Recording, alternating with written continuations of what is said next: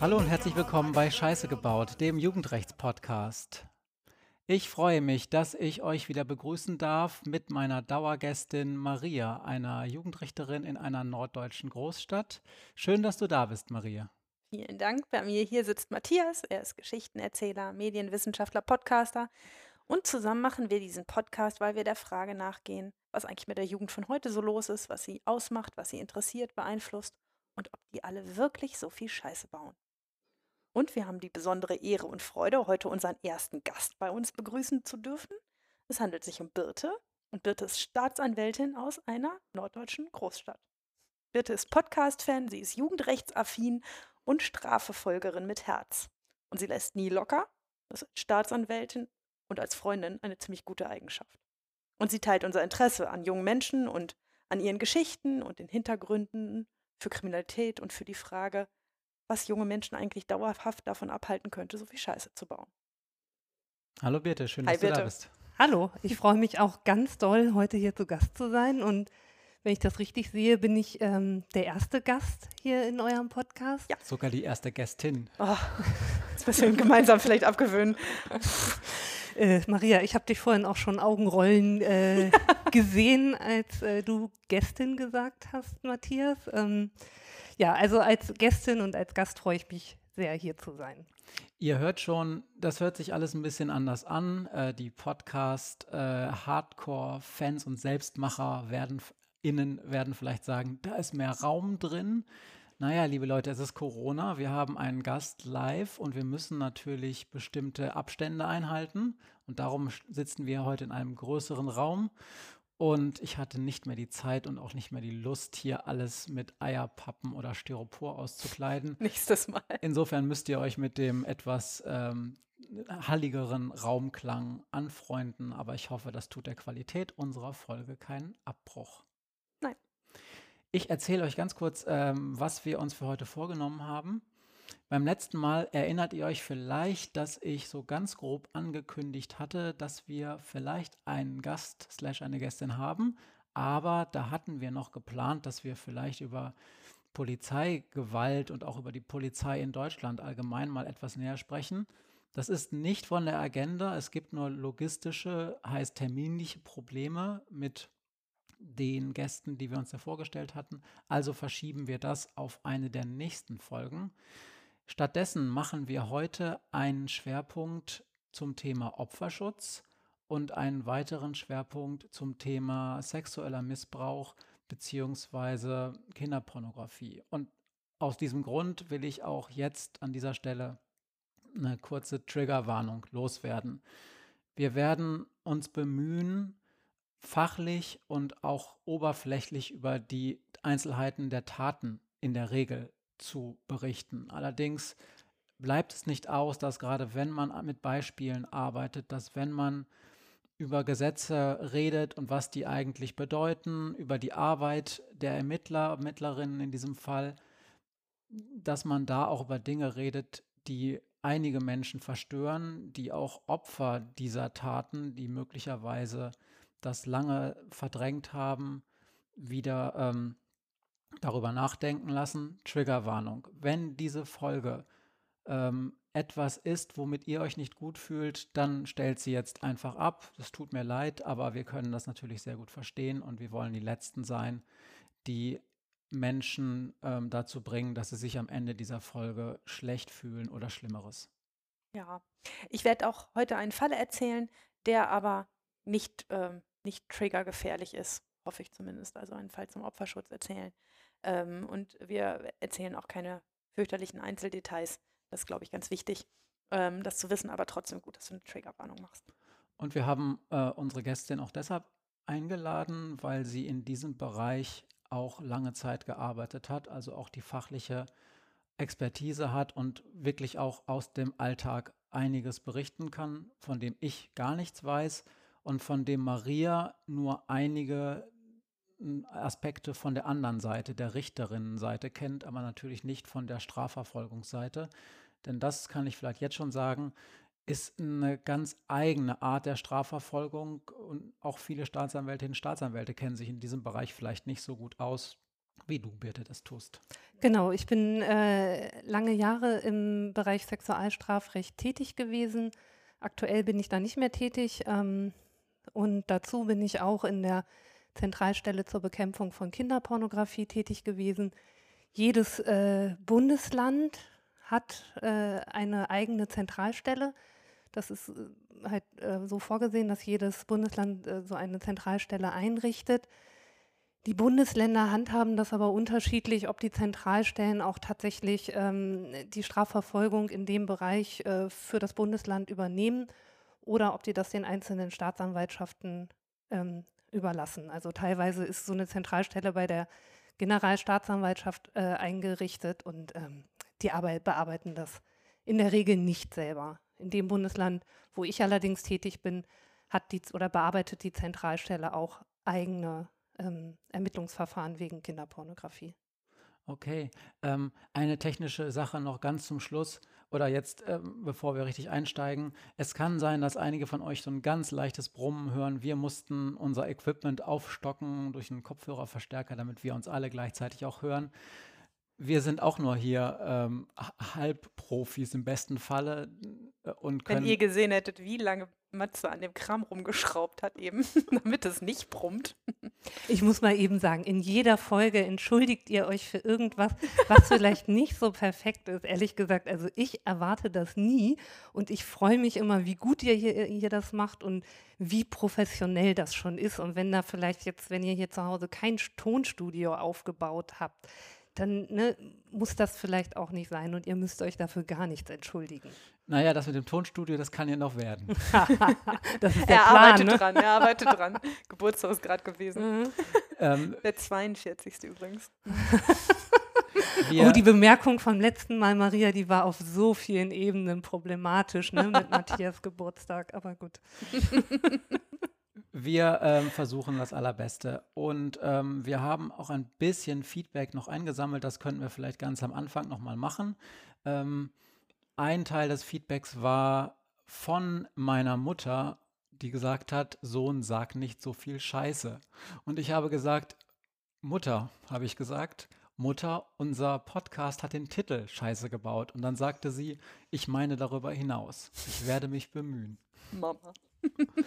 Ansonsten haben wir gerade jetzt ähm, auf Twitter im Nachgang der letzten Folge ähm, viel über Strafverschärfungen und auch Strafzwecke diskutiert. Das hat natürlich auch getroffen, ähm, wie sonst noch nie thematisch, weil kurz nachdem wir die letzte Folge aufgenommen hat, haben, ganz viele Dinge hochkamen, gerade im Bereich auch des Kindesmissbrauchs ähm, wo natürlich dann schnell ähm, die, ähm, die Forderung nach Strafverschärfungen wieder kam.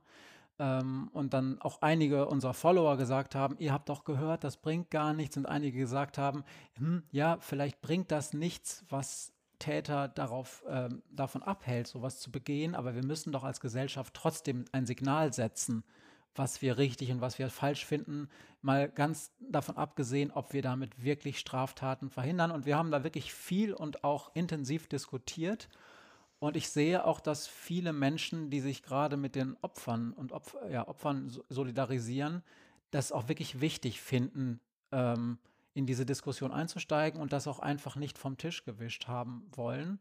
Auch kommen wir heute sicherlich in der Diskussion ja. wieder dazu. Aber vielen Dank, dass ihr mit mir in diesem Fall meistens so viel darüber diskutiert habt. Ich weiß das wirklich zu schätzen, dass ihr euch da so engagiert und dass ihr auch ähm, uns wieder immer reinholt und sagt, was findet ihr denn zu dem Thema? Und das finde ich ganz toll, dass das auch immer auf einer sachlichen ähm, Ebene geht, ohne dass da irgendwie Schuldzuweisungen sind. Ihr denkt gar nicht an die Opfer oder was man sich da vorstellen kann. Vielen Dank dafür. Und dann würde ich sagen, fangen wir direkt an und zwar mit dem ersten Teil unserer Folge Opferschutz. Maria, möchtest du einsteigen? Ich will erst noch ganz kurz was zur Corona-Lage sagen. Ach, richtig, ja. stimmt, Entschuldigung. also nur ganz kurz, weil wir das immer vorab machen. Was macht Corona eigentlich? Was macht das Jugendrecht eigentlich gerade? Das Jugendrecht, habe ich auch in den letzten Folgen schon erzählt, läuft gerade so halb an aber ähm, es sind die erzieherischen Maßnahmen, die uns Probleme machen. Ich habe das ja schon ein paar Mal erzählt, dass es im Jugendrecht darum geht, äh, um den Erziehungsgedanken und ähm, dass deshalb ganz viele Strafen, die wir verhängen, auch ganz besondere Strafen sind. Und das sind, die sollen erzieherisch wirken auf den Jugendlichen und das sind in der Praxis ganz oft ist das gemeinnützige Arbeit, es sind viele Gesprächsgruppen, aber auch soziale Trainingskurse, andere Gruppen zu irgendwelchen Themen. Und immer da, wo es Gruppenarbeit ist oder so Trainingskursarbeit, da haben die sich inzwischen alle was ausgedacht, wie man ähm, die Probleme ähm, sozusagen umschiffen kann, die Corona jetzt bringt. Aber was uns richtig Sorgen macht, sind die Arbeitsstunden, die gemeinnützige Arbeit, die wir normalerweise verhängen. Denn die wird meistens abgeleistet in Krankenhäusern, in Altenheimen, in Pflegeheimen, in Kindergärten, manchmal auch in Schulen. Und das sind ja alles Einrichtungen, in denen man im Moment halt nicht arbeiten kann. Oder auf jeden Fall keine Jugendlichen rumturnen sollten, wenn es denn nicht ganz zwingend notwendig ist. Und deshalb haben wir im Moment, ähm, ja, äh, die, was ich beim letzten Mal schon erzählt habe, wir müssen kreativ werden und uns Sachen ausdenken. Und das tun wir gerade mit ganz viel Schwung und ganz viel mögliche ähm, Alternativen ausdenken. Also ich habe ja schon erzählt, dass ich Menschen dazu verurteilt habe, Masken zu nähen. Das habe ich auch weitergemacht. Er freut sich großer Freude bei der Staatsanwaltschaft, aber ob die Jugendlichen das lustig finden, das sehen wir erst noch. Ähm, ich habe ganz viele Aufsätze schreiben lassen. Ich habe Bücher lesen lassen ähm, oder über bestimmte Themen mit der Jugendgerichtshilfe reden lassen. Ähm, ich habe letzte Woche ein junges Mädchen die ähm, erzählte, sie würde in ihrer Freizeit viel malen, dazu verurteilt, ein Bild zu malen. Da ging es um Integration und Spracherwerb und ähm, das Bild soll jetzt zum Thema Mein Leben in Deutschland gemalt werden. Mal gucken, was das wird. Eine andere Kollegin von mir hat Grußkarten basteln lassen, die dann an ein Altenheim geschickt werden mussten. Mein super geliebter Entschuldigungsbrief hat ein echtes Revival erfahren und was ich ganz nett fand, unsere Jugendgerichtshilfe hat so Müllgreifer, so kleine Müllarme ähm, besorgt und ähm, jetzt müssen allerhand Jugendliche sich einen Platz aussuchen, der total verdreckt ist, müssen am Anfang ein Foto davon machen, müssen den dann sauber machen und danach ein Foto davon machen. Ähm, ich hatte vorgeschlagen, sie sollen den Müll mitbringen und den abwiegen lassen, aber die, Schlauen würden wohl einfach die Mülleimer in der Umgebung leer räumen. Birte, du grinst so ein bisschen. Ich kann mir vorstellen, ich meine, jetzt arbeitest du in einem Bereich, wo man mit dieser Art von Sanktionen äh, nicht arbeitet, über diese Art von Sanktionen gar nicht mehr redet. Aber früher hast du ja auch mal als äh, Feldwald- und Wiesenstaatsanwältin gearbeitet, mhm. musstest ja sicherlich auch in diese Art von Verfahren reingehen. Ja. Und wenn du da dann über diese Art von Sanktionen, diese erzieherischen Maßnahmen, ähm, die Leute hast reden hören und dann hat, hast du die Richterin dann urteilen hören, wie ist das aus Sicht der Staatsanwaltschaft? Ich kann mir vorstellen, dass so ein Sheriff, der eher also ja, naja, der muss ja auch immer verfolgen, verfolgen und hat auch vielleicht andere Strafvorstellungen. Und ist das so oder findest du das? Das mag sein, dass das bei Kollegen so ist. Ich bin da vielleicht tatsächlich so ein bisschen anders gestrickt und habe jetzt nicht äh, den Anspruch, dass immer eine möglichst hohe Strafe äh, am Ende bei rauskommen muss. Also mir ist da schon wichtig, dass die Leute auch zur Verantwortung gezogen haben, wenn sie was gemacht haben. Ähm, mhm. Und mich hat es manchmal auch ein bisschen gelangweilt, wenn ich in einer Jugendrichter, so einen Jugendrichtertag hatte und dann da gesessen habe und zum fünften Mal äh, 50 Stunden gemeinnützige Arbeit beantragt habe. Und das ist dann auch dann meistens rausgekommen. Das fand ich dann persönlich auch so ein bisschen langweilig, weil ich immer dachte, so, ich beantrage immer dasselbe. Das mag sein, dass bei den Jugendlichen das auch anders ankommt und die auch woanders eingesetzt werden.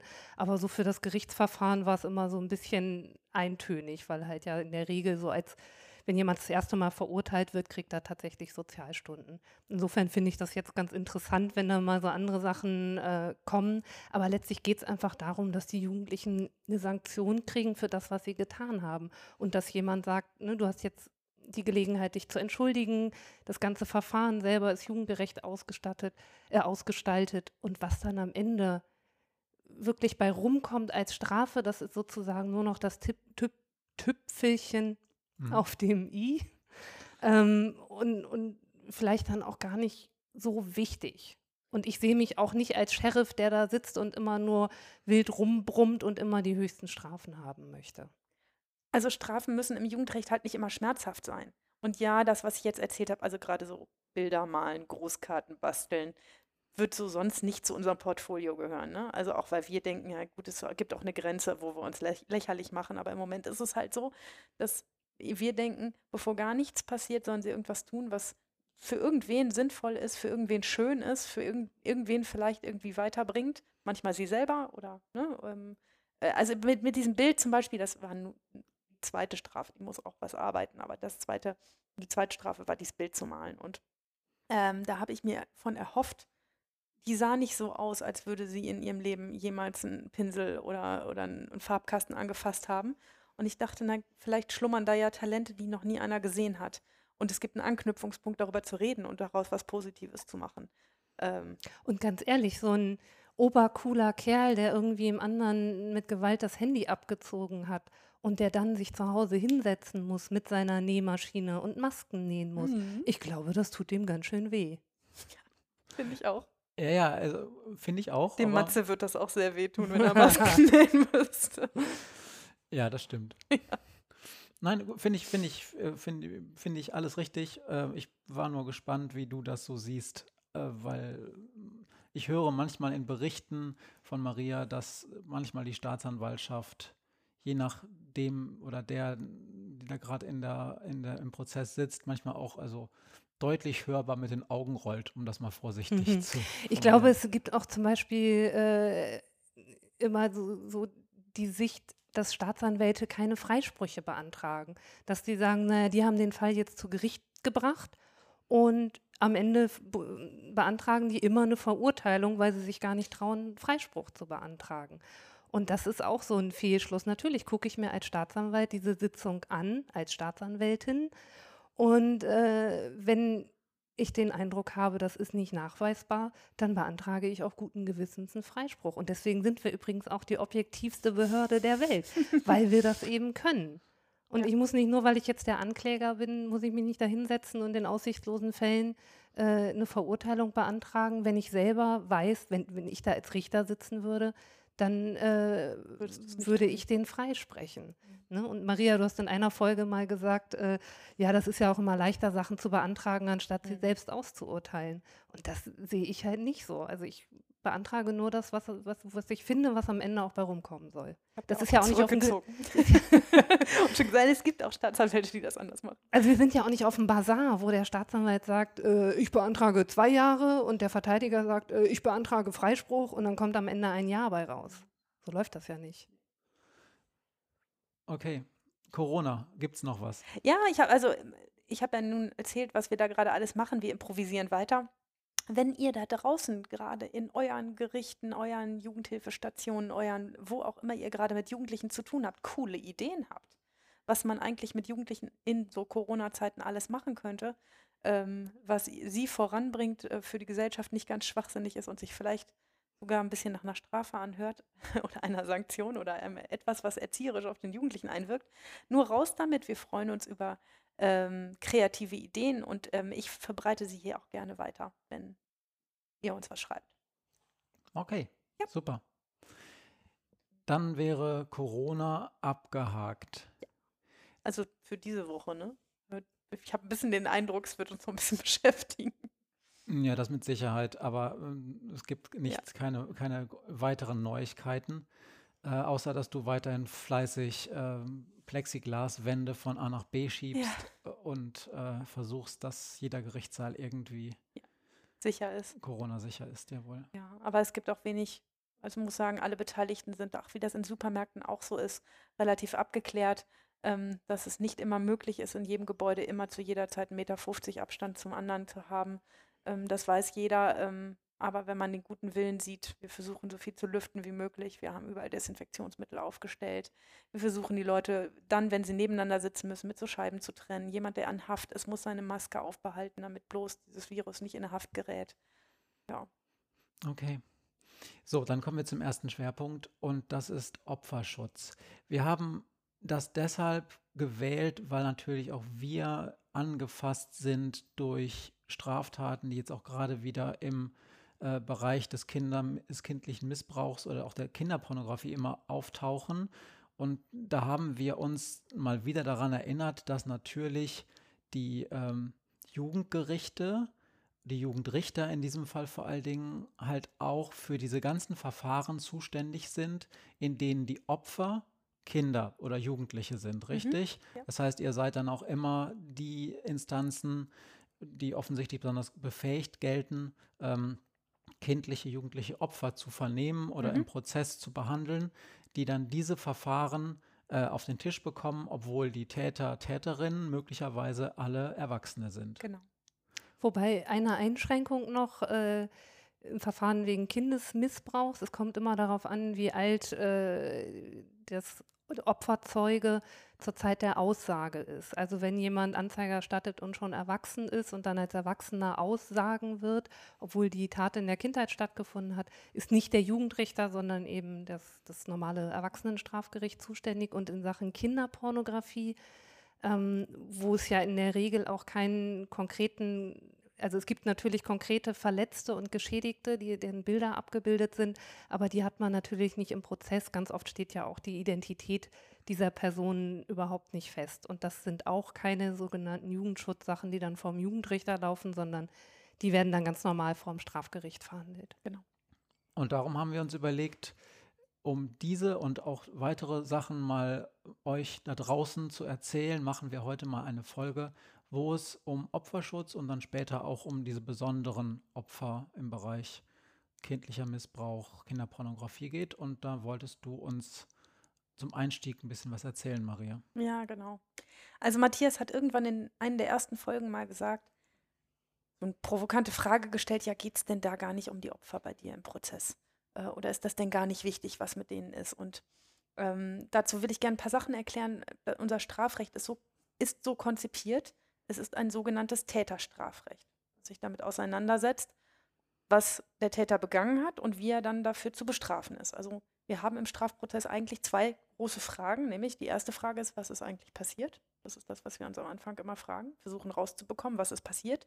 Und dann mit der zweiten Frage, die sich daran anschließt, und was muss jetzt passieren? Was soll jetzt daraus schlussgefolgert werden? Und beide Fragen muss man ziemlich gut auseinanderhalten, wenn man über das Thema Opferschutz redet, denn sie haben unterschiedliche Auswirkungen auf das Opfer vor Gericht und auf das, wie wir das Opfer behandeln und wie wir mit dem Opfer umgehen. Und wenn es um diese erste Frage geht, was ist passiert, muss ich ja erstmal rausbekommen, was ist der Sachverhalt, was hat sich zugetragen, was die Staatsanwaltschaft wirft demjenigen was vor, aber ich muss ja am Ende in dem Prozess auch feststellen können, was passiert ist und ähm, was sich wann genau, wo genau, wie genau zugetragen hat. Das sind die Fragen, die ich mir stelle. Und das ist ziemlich schwer. Und einer meiner größten Feinde bei der Beantwortung dieser Frage ist die Zeit.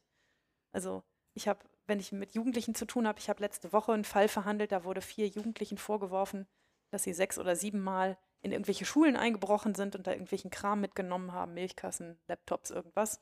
Aber die Taten lagen zwischen Juli und Oktober 2018. Und da waren die 14 bis 16 Jahre alt, jetzt sind sie irgendwie 16 bis 18 Jahre alt gewesen. Das Ganze ist zwei Jahre, flockige zwei Jahre her gewesen. Und kein Jugendlicher erinnert sich auch nur annähernd daran, was er vor zwei Jahren gemacht hat. Das ist für die ein halbes Leben. Diese zwei Jahre. Und wir haben ein paar, versucht, ein paar Details rauszubekommen, was mit drei Fahrrädern geworden ist, die sie irgendwo mitgenommen haben. Gesagt, ich glaube, die haben wir in den Graben geschmissen. Aber wo und warum und wer von uns, Pff, wissen wir auch nicht mehr. Das habe ich denen auch geglaubt, dass sie das nicht mehr wissen. Oder dass sie nicht genau auseinanderhalten konnten, in welcher Schule sie nun welches Laptop mitgenommen haben und ob sie das in irgendeinem Kiosk verkauft haben oder nicht. Also die Zeit spielt eine große Rolle. Wobei die äh, Angeklagten sich ja manchmal auch äh, gerne nicht erinnern wollen. Ja, ne? na klar, na klar. Äh, Das muss man auch immer schön auseinanderhalten, aber denen habe ich es jetzt echt geglaubt, weil wir einzeln durchgegangen sind, ne?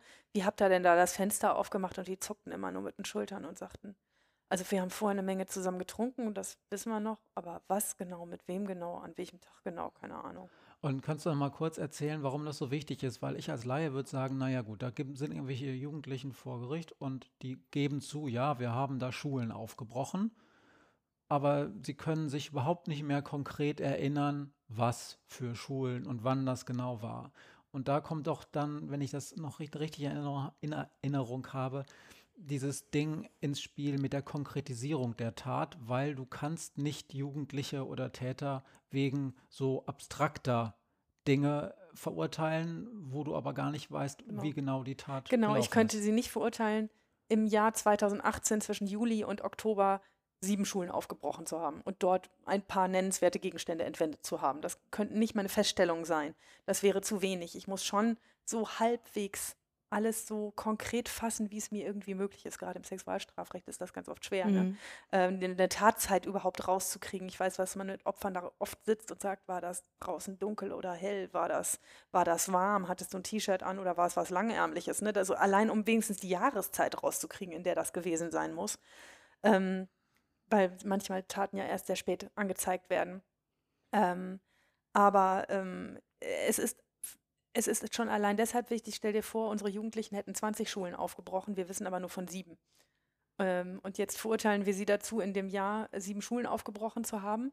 Und es kommen später die 13 anderen Schulen raus, dass da auch Aufbrüche waren. Ähm, dann könnte ich nie konkretisieren, welcher Aufbruch denn jetzt gemeint ist und welche Tat es war. Ich hätte einen Strafklageverbrauch wahrscheinlich bei allen Taten. Mhm. Ähm, ne, also deshalb versuchten wir Taten so konkret wie möglich zu fassen. Auch bei einer Leistungserschleichung schreiben wir an welchem Tag, um wie viel Uhr, in der Nähe welcher Straßenbahnhaltestelle diejenigen erwischt worden sind. Weil die fahren ja jeden Tag oder oft mal jeden Tag schwarz. Und das, ne, wenn man dann, Mhm. dann äh, sozusagen das nicht konkretisieren kann, das ist wichtig zu konkretisieren. Und dieser Zeitfaktor ist auch sonst wichtig. Also in unserer Stadt gibt es, ähm, wie in vielen großen Städten, nicht nur in Norddeutschland, äh, einmal im Jahr ein Riesenvolksfest, äh, zu dem äh, hunderte, nee, eher tausende Menschen nee, eher zigtausende Menschen anreisen, um, äh, um hier mehrere Wochen äh, zu feiern und, äh, und, und zu tanzen und zu essen und Leute zu treffen und natürlich jede Menge Alkohol zu trinken. Und dabei gibt es immer wieder Schlägereien und zwar nicht zu knapp. Wir können das in unserer hauseigenen Strafstatistik sowohl in der Staatsanwaltschaft auch in, als auch in, im Gericht hinterher sehen, wann dieses Volksfest war und wann die Verfahren dazu kommen. Vielleicht nicht ganz so gravierend wie in München, oder? Nein, nein, nein, nein, nicht so, aber wir sehen es auch. Und es liegt auf der Hand, dass ein Opfer, das an dem Tag geschlagen worden ist, oder an einem dieser Abende auf diesem Volksfest sich am selben Abend noch super an das Gesicht des Täters erinnern kann, nach zwei oder drei Wochen schon viel schlechter und nach einem halben Jahr wahrscheinlich gar nicht mehr. Und wenn wir den dann am Ende vor Gericht haben, nach neun, Ablauf von neun Monaten und sagen, ähm, war das der, der auf der Anklagebank sitzt, dann sagen uns Opfergeschädigte ganz oft, pff, weiß ich jetzt nicht mehr, der sieht dem ähnlich, ja, ich habe den so in Erinnerung, aber ob der das jetzt konkret gewesen ist, weiß ich nicht mehr. Also die Zeit ist ein ganz entscheidender Faktor für uns, weil Details verblassen, Fakten plötzlich anders werden, durcheinander geraten, weil wir ja auch, wenn wir in der Opferrolle stecken, Dinge verarbeiten müssen, indem wir sie jemandem erzählen oder, ähm, oder uns jemand tausendmal fragt, uns die Polizei x-mal zu irgendwas fragt ähm, und dann sich auch Schwerpunkte verschieben können. Und deshalb ist der Zeitfaktor schon ganz wichtig. Mhm. Ich habe das selber, glaube ich, habe das in irgendeiner Folge mal erzählt, dass ich Opfer eines ähm, Einbruchsdiebstahls geworden bin. Ganz kurz, für die, die es nicht gehört haben, mein Kind schlief im Nebenraum. Ich war schwanger und am helllichten Tag brach jemand in unsere Wohnung ein. Ähm, und ich habe diesen Einbrecher dann mit lautem Geschrei vertrieben. Ähm, und ich hatte so eine Angst, dass der in das Zimmer meines Kindes geht, dass äh, in meiner Ein Erinnerung sich der Einbrecher in Richtung des Kinderzimmers an mir vorbeigeschlichen hat. Also so über den Flur schlich. Und hinterher, als die Polizei das alles ermittelt hatte, stellte sich raus, das war ein Junkie, der im Eingangsbereich Ausschau nach Handy, Schlüssel, Portemonnaie gehalten hat. Der ist in unserer Wohnung überhaupt nicht so weit gekommen, wie das in meiner Erinnerung war. Also meine Angst aus der Situation heraus hat meine Erinnerung beeinflusst, was da gewesen ist.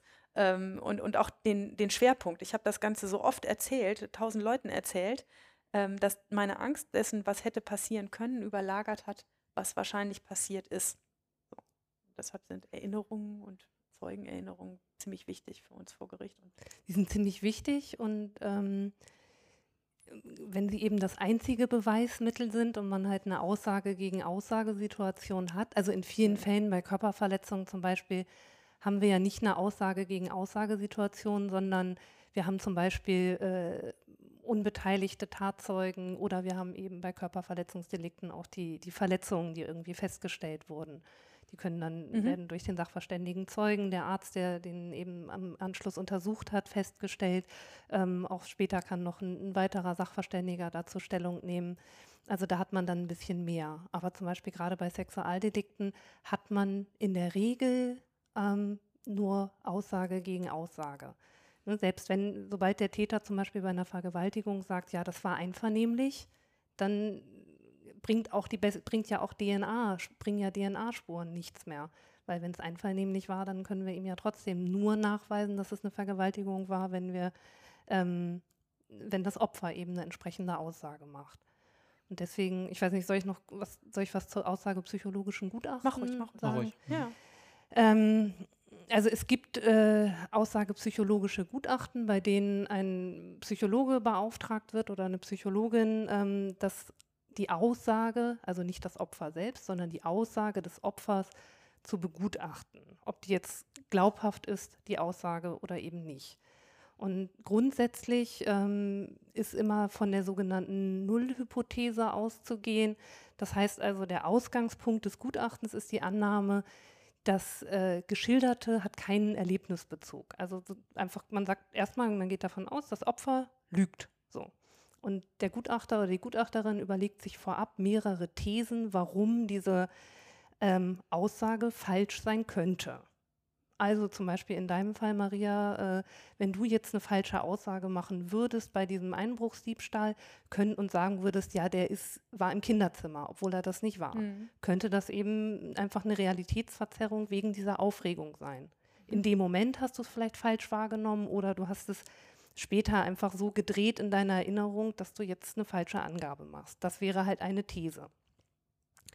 Oder überlegt sich äh, die, ähm, die Aussage ist falsch, weil das Opfer den Täter absichtlich falsch belasten möchte. Äh, oder zum Beispiel auch das Opfer hat so eine Situation, gerade bei, bei Kindern, die mehrfach missbraucht wurden, hat so eine Situation schon mal erlebt oder ähnlich erlebt, aber eben nicht mit dem Täter. Also es hat sozusagen eine Übertragung stattgefunden. Oder es ist, die Aussage ist dem Opfer eingetrichtert worden, es ist eine Suggestion gewesen. So.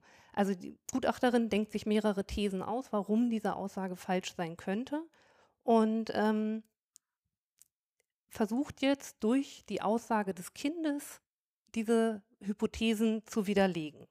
Und dabei berücksichtigt, berücksichtigt sie die Aussage Entstehung, also wann hat das Kind zum allerersten Mal den Verdacht ähm, oder die Tat geäußert und in welcher Situation. Dann ähm, schaut die Gutachterin auf die sogenannten Realkennzeichen der Angaben, also zum Beispiel originelle Details, ne, die eine ausgedachte Geschichte nicht hätte. Ähm, bei Kindern ist das übrigens ganz häufig so, dass wenn sie sexuelle Details schildern, die sie selber gar nicht verstehen, wie zum Beispiel eine E- Ejakulation, die schildern sie und verstehen gar nicht, was da eigentlich passiert ist. Das wäre sozusagen so ein typisches Realkennzeichen. Und das letzte Wichtige bei so einer Aussagebegutachtung ist ähm, die Konsistenz einer Aussage, das heißt also die Widerspruchsfreiheit bei mehreren Aussagen. Also das Kind sagt bei einer Vernehmung das, wird dann nochmal von der Gutachterin befragt und erzählt dann dasselbe im Kern nochmal, vielleicht noch mit so ein paar mehr Details. Und wenn, wenn diese Aussage im Kern sozusagen konsistent ist, dann kann man davon ausgehen, dass das, dass das ganze Geschilderte auch Erlebnisbezug Und das ist interessant, Entschuldigung, äh, wenn ich da kurz unterbreche, ähm, dass, äh, dass es da ja auch, ähm, auch ein Realkennzeichen sein kann, dass das Kind oder der Zeuge, der Opferzeuge überhaupt ähm, möglicherweise auch immer mal andere Dinge erzählt, aber der Kern gleich bleibt, Mhm. weil Gutachter ja auch sagen, in der Regel, also merkt man, dass ein, eine, eine Aussage eingetrichtert oder auswendig gelernt ist, wenn es immer nach Schema F ganz genau die gleichen Schritte hat. Mhm. Ähm, dann ist natürlich alles gleich, aber das muss nicht unbedingt das heißen, dass, dass es auch wirklich, ähm, dass das auch so stattgefunden hat. Hauptsache ist, dass der Kern sicher ist, Genau. dass, dass sie es häufig nämlich durchaus in der Lage sind, mal den einen Aspekt in den Vordergrund zu stellen, mal den anderen Aspekt, ähm, dass, dass das sozusagen durchaus auch ein Mhm. Wahrheitskennzeichen sein kann. Es ist auch eher total typisch, dass ähm, wenn wir sozusagen nur eine kurze Erstaussage eines Kindes haben und dann in einer anderen Situation mit mehr Zeit von einer Gutachterin nochmal, vielleicht auch mit ein bisschen mehr psychologischem Hintergrundwissen befragt wird, da kommt oft viel, viel mehr noch. Manchmal Mhm. kommen da sogar noch weitere Taten, weitere, ähm, weitere Details zutage und das ist eher, spricht für die Glaubhaftigkeit, da hast du Ja. völlig recht. Aber euch- diese Nullhypothese ist ja interessant, das habe ich noch nie gehört. Ja. Dass äh, der Gutachter erstmal davon ausgeht, Birte macht ein entsetztes Gesicht. ja, ich habe zum Glück nicht so viel mit solchen Sachen zu tun. Ähm, dass der Gutachter zuerst davon ausgeht, als, als Grundhypothese, dass ihm nicht die Wahrheit erzählt wird und er sich dann dran langhangelt? Genau, es gibt äh, eine Grundsatzentscheidung vom BGH, die genau diese Vorgehensweise so festgelegt haben. Und wenn ihr euch als Publikum, das vielleicht auch aus, der, aus dem Fach kommt, ein bisschen mehr dafür interessiert, es gibt unter den DVJJ-Tutorials, die ich mal gedreht habe als Verantwortlicher, eine Folge, wo sich eine sehr profilierte Gutachterin gerade auch für kindliche Opferzeugen genau zu diesem Thema äußert und auch der, einem juristischen Publikum erklärt, diese Dinge, die du jetzt oberflächlich alle angerissen hast, in, glaube ich, einer Dreiviertelstunde sie nochmal ganz genau erklärt, wie so eine Gutachterin, so ein Gutachter vorgeht. Da kommen auch diese Nullhypothesen nochmal ins Spiel. Ich verlinke das nachher in den Show Notes. Ist auf jeden Fall ganz wichtig, auch um diese Opferpsychologie und auch diese Aussagepsychologie zu verstehen. Mhm. Wichtig ist vielleicht noch zu wissen, dass wir natürlich nicht äh, in allen Fällen ein aussagepsychologisches Gutachten einholen. Also nicht immer, wenn wir irgendwelche Zeugen haben, äh, wird natürlich gleich ein Gutachter beauftragt. Das heißt, es äh, in der Regel bei Aussage gegen Aussagesituationen und es muss noch eine Besonderheit eben in der Person des Zeugen oder der Zeugin dazukommen. Und das ist zum, das, also grundsätzlich sagt man, der Richter ist dazu befähigt oder die Richterin ist dazu befähigt, ähm, die Glaubhaftigkeit einer Aussage zu beurteilen. Damit lehnt man sich ja eigentlich auch schon ziemlich weit aus dem Fenster, weil ich kann mich nicht erinnern, dass ich das im Studium gelernt habe. Aber wir gehen jetzt erstmal davon aus, der Richter hat es zu können. Das ist, ist sein Ding sozusagen. Also dürfen wir sozusagen nur sachkundige oder der Richter darf nur dann sachkundige Hilfe in Anspruch nehmen, wenn er meint, er packt das nicht selber. Mhm. Und das ist zum Beispiel bei Aussagen von Kindern der Fall, weil da eben Suggestionen eine große Rolle spielen, der Zeitablauf spielt eine große Rolle. Und da sagt man eben, da, da braucht man unbedingt noch sachverständige Hilfe. Bei Erwachsenen, Opferzeugen wird äh, häufig bei psychischen Begleiterkrankungen äh, zum Beispiel Borderline-Störung oder ähnliches, wird dann noch äh, ein, ist dann Sachverständige Hilfe zu Rate zu ziehen. Weil der, weil der Richter in dem Fall sehr schlecht entscheiden kann, was, was äh, vielleicht Ausdruck von Krankheitsbild ist und was nicht. Genau. Und, ne, und das, das nicht gut auseinanderhalten kann. Ja, wir besuchen alle, zumindest in unserem Bundesland, fast alle mehr oder minder zwangsweise eine Veranstaltung, die heißt Tatsachenfeststellung vor Gericht, ähm, die sich mit der Frage auseinandersetzt, wann kann man auf welcher Grundlage eigentlich einem Zeugen glauben und wann nicht. Und so ein paar Techniken einem sozusagen beibringt, du hast recht, wir machen das im Studium gar nicht. Und das ist auch ein bisschen wenig, mhm, ja. dass wir das so gar nicht tun. Ähm, aber man versucht es hinterher ähm, in, der, in der Praxis für junge Juristen ähm, auszubauen. Ähm, das war für mich eine totale Aha-Veranstaltung, diese, diese Tatsachenfeststellung vor Gericht. Ich weiß nicht, du hast die bestimmt auch besucht. Ja, oder? ja also für mich war das ein super Aha-Effekt ähm, man wird in die Situation gebracht, dass man selber Aussagen machen muss, also ne, dass man irgendwas beobachtet, eine Aussage machen muss und ey, und wie, wie sehr ich Stein und Bein geschworen hätte, dass das Auto rot war, das in Wirklichkeit auf dem Film, den man mir später zeigte, dann blau war. Mhm. Ja, man, man, lernt ganz viel über Missverständnisse bei Zeugen und über Fehlerinnerungen und über alles Mögliche. Und ich frage seitdem Zeugen auch anders. Also ich frage zum Beispiel Zeugen ganz oft nicht chronologisch. Also nicht nach, was ist von, also äh, die erzählen immer erstmal einmal alleine. Aber wenn mhm. ich dann Nachfragen stelle, dann stelle ich die nie in der Reihenfolge dessen, wie die Geschichte gelaufen ist, die sie mir erzählt haben, sondern frage immer an chronologisch unterschiedliche Punkte rein, um zu gucken, ob derjenige eigentlich mhm. ähm, seine Geschichte, das betrifft jetzt gar nicht Sexualstraftaten, aber seine, seine Geschichte auswendig gelernt hat oder, ähm, oder ob er mir folgen kann, wenn ich anfange, in der Geschichte nach vorne und nach hinten und mhm. wieder zurück zu hüpfen. Oder man bittet einfach den Zeugen, das Ganze nochmal äh, rückwärts zu erzählen. Mhm. sie sind dann also dort und dort angekommen am Zielort und dann soll er es rückwärts erzählen. Mhm. Okay. Das natürlich fällt ihm schwerer, aber wenn sich jemand eine Geschichte ausgedacht hat, dann wird er auf gar keinen Fall in der Lage sein, das vernünftig zu erklären. Nur sehr wenige können das, ja. Okay, aber jetzt, um nochmal auf das Grundthema dieser Folge zurückzukommen, denn eigentlich geht es ja nicht äh, um Aussagepsychologie, sondern vor allen Dingen äh, um auch diese Opferschutzaspekte. Ja. Da sage ich doch, weil ich jetzt auch häufig diesen Begriff des Opferzeugen gehört habe und äh, damit komme ich zu dem auch, was Maria ganz am Anfang gesagt habe.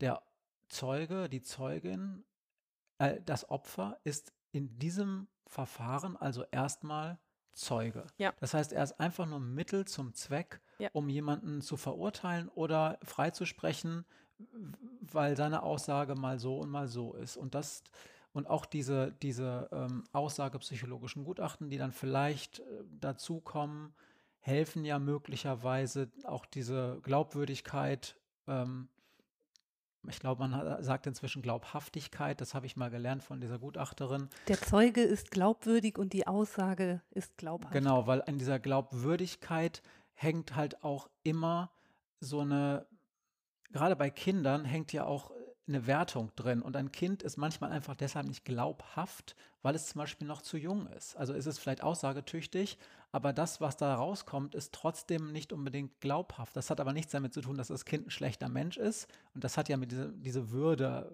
glaubwürdig, hört sich ja so ein bisschen so an. Mhm. Also du bist kein Ehrenmann, so, ne? Dir glaube ich nicht, du bist einer, du bist es nicht würdig, dass wir dir trauen. Darum heißt das, glaube ich, ja, bei der Aussage zumindest Glaubhaftigkeit. Trotzdem ist damit natürlich das Opfer immer stark Mittel zum Ja. Zweck in diesem Verfahren. Das ist auch beschissen. Also das fühlt sich für ein Opfer auch scheiße an. Also ne, das, Op das Opfer ist Zeuge des, des, des eigenen Opferwerdens sozusagen geworden und ist als Zeuge Beweismittel. Und wir brauchen dieses Opfer, um unsere, um, um die erste Frage zu beantworten, was ist eigentlich genau passiert. Und wir nennen das auch Beweismittel. Und genauso fühlen die sich manchmal auch, als ob sie nur Mittel zum Zweck sind, um sozusagen ähm, uns zu helfen, rauszubekommen, was passiert ist. Und dass es den Opfern selber geht es, wenn sie eine Aussage machen und bei uns vor Gericht sitzen, ja darum gar nicht. Es geht um ihr erlittenes Leid und das, was ihnen passiert ist. Und dass sie verletzt worden sind, vielleicht gedemütigt worden sind, verängstigt sind und ähm, je nach Grundtat und auch nach der Grundkonstitution des Opfers immer noch darunter leiden, was passiert ist. Ähm, und darum geht es uns ganz häufig nicht und das ist ein schwieriger Blick. Ich würde dazu gerne einen Fall erzählen, wenn ich darf. Ja, beide, Ja. beide nicken. Der Fall heißt Santino. Santino ist acht Jahre alt. Auf dem Weg zur Schule begleitet ihn seine Mutter Alexandra. Jeden Morgen gehen sie zusammen den kurzen Weg, denn die Grundschule, in die Santino geht, liegt nur wenige Meter hinter der Wohnung der Familie. Santino ist genervt, weil seine Mutter noch immer an der großen Straße nach seiner Hand greift. Er ist acht. Die anderen kommen allein zur Schule und er an der Hand seiner Mutter. Sie ist überängstlich und will alles kontrollieren. An diesem Morgen sind sie fast in der Schule angekommen. Sie müssen nur noch die breite Straße direkt vor der Schule überqueren. Weil sie es eilig haben, nehmen sie nicht den Zebrastreifen 100 Meter weiter oben, sondern warten zwischen zwei parkenden Autos, stehen den Morgenverkehr ab, um die Straße zu überqueren. Und dort passiert es. Ein Autofahrer, circa 50 Meter links von ihnen, kommt von der Fahrbahn ab, prallt in ein am Straßenrand parkendes Auto und schiebt mit Wucht die parkenden Autos ineinander. Santino und seine Mutter stehen zwei Autos weiter in der schmalen Lücke zwischen zwei Autos und durch den Aufprall werden sie zwischen den Autos eingequetscht und Santino ein Stück unter das Auto gezogen. Cut. Ich sitze im Gerichtssaal und verhandle ein Verfahren wegen fahrlässiger Körperverletzung. Angeklagt ist Markus. Er ist 32 Jahre alt, Familienvater mit geregeltem Job und Einkommen. An dem Unglücksmorgen fährt er mit seinem Mittelklassewagen an der Grundschule vorbei. Er hat es eilig und fährt ein bisschen schneller, als es an dieser Stelle erlaubt ist. Als ihm plötzlich ein Ball vom Schulhof der Grundschule vors Auto springt, erschrickt er so sehr, dass er sein Lenkrad herumreißt und in die parkenden Autos am rechten Seitenrand kracht. Hierbei verletzt er einen kleinen Jungen und seine Mutter. Beide sind zwischen den parkenden Autos eingequetscht worden. Markus erzählt in dem Prozess von seinem Schock, von dem Schrecken, dem Notruf und auch von den Vorwürfen, die er sich macht, weil ein Kind verletzt worden ist. Er sagt auch, dass es wahrscheinlich nicht passiert wäre, wenn er so langsam gefahren werde, wäre, wie man vor einer Grundschule fahren sollte. Und dass er sich ärgert, dass er nicht achtsamer war. Markus ist zerknirscht. Man merkt ihm an, dass er niemanden verletzen wollte und dass ihm alles sehr leid tut. Weil er keine Vorstrafen hat, überlegen wir, ob man das Verfahren nicht einstellen könnte. Der Staatsanwalt ist ein alter Hase, schon ewig im Geschäft und im Gegensatz zu mir in meinem ersten Jahr als Richterin sehr erfahren. Er sagt, dass er gerne einer Einstellung zustimmt, dass er aber vorher das Opfer der Tat hören möchte. Santino und Alexandra sind als Zeugen geladen. Ich bitte Alexandra in den Saal und vernehme sie als Zeugin. Sie erzählt, was geschehen ist und auch, dass Markus sofort angerannt kam und sich um sie und Santino gekümmert hat. Sie hat ihn dann aber nicht wieder gesehen, weil sie und ihr Sohn schnell mit einem Krankenwagen abtransportiert wurden. Ich frage sie am Ende der Vernehmung nach den Folgen der Tat für sie und ihren Sohn. Bis zu diesem Zeitpunkt gehe ich davon aus, dass der Unfall glimpflich verlaufen ist, alle überlebt haben und es nun wieder allen gut geht. Alexandra steigen Tränen in die Augen und sie sagt, es sei wirklich kein leichter Sommer für sie und ihre Familie gewesen. Sie erzählt, dass ihr linkes Bein genau wie Santinos Bein zwischen den Autos eingequetscht war, dass Santino von der Wucht des Aufpralls unter die Autos gezogen wurde und dass er seither achtmal operiert werden musste. Ich frage ungläubig nach, was denn genau an körperlichen Schäden entstanden ist. Sie hebt ihren Rock und zeigt ihr vom Gelenk bis zum Knie komplett vernarbtes Bein. Sie sagt, sie selbst habe noch Glück gehabt, weil viel Fettgewebe betroffen gewesen sei. Santino aber sei kleiner gewesen. Das Auto habe ihm den halben Unterschenkel weggerissen und die riesige Fleischwunde sei monatelang behandelt worden. Zuletzt habe man Fettgewebe und Haut aus anderen Körperteilen an sein Bein transplantiert. Er sei ein fröhlicher Junge, aber acht Operationen in einem Sommer, kein Freibad, kein Urlaub mit der Familie und viel Reha und Schmerzen hätten schon nicht nur körperliche Narben bei ihm hinterlassen. Wir alle sind fassungslos. Niemand hatte die Schwere der Verletzungen aufgenommen. Niemand, das, nichts davon fand sich in der Akte und auch Markus war nichts davon bewusst. Ihm steigen ebenfalls Tränen in die Augen und er stammelt, das habe er wirklich nicht gewollt und auch nicht gewusst. Alexandra ist ganz gefasst und sagt, dass ihr das klar sei und dass so ein Unfall immer passieren könne. Aber wir hätten ja nun mal nach den Folgen gefragt. Wir stellen das Verfahren gegen Markus trotzdem ein, aber gegen eine horrende Entschädigungszahlung. Er geht direkt nach der Beendigung des Prozesses zu Alexandra, schreibt ihr seine Handynummer auf und sagt, er wolle unabhängig von der Zahlung von Schmerzensgeld auch weiter Verantwortung übernehmen. Sie reden darüber, ob er oder seine Familie, Alexandras Familie, vielleicht mit Einkäufen, Erledigungen oder irgendetwas anderem helfen könnte. Ich höre ihn sagen, dass er auch den nächsten Urlaub der Familie bezahlen will, und dann lasse ich die beiden allein.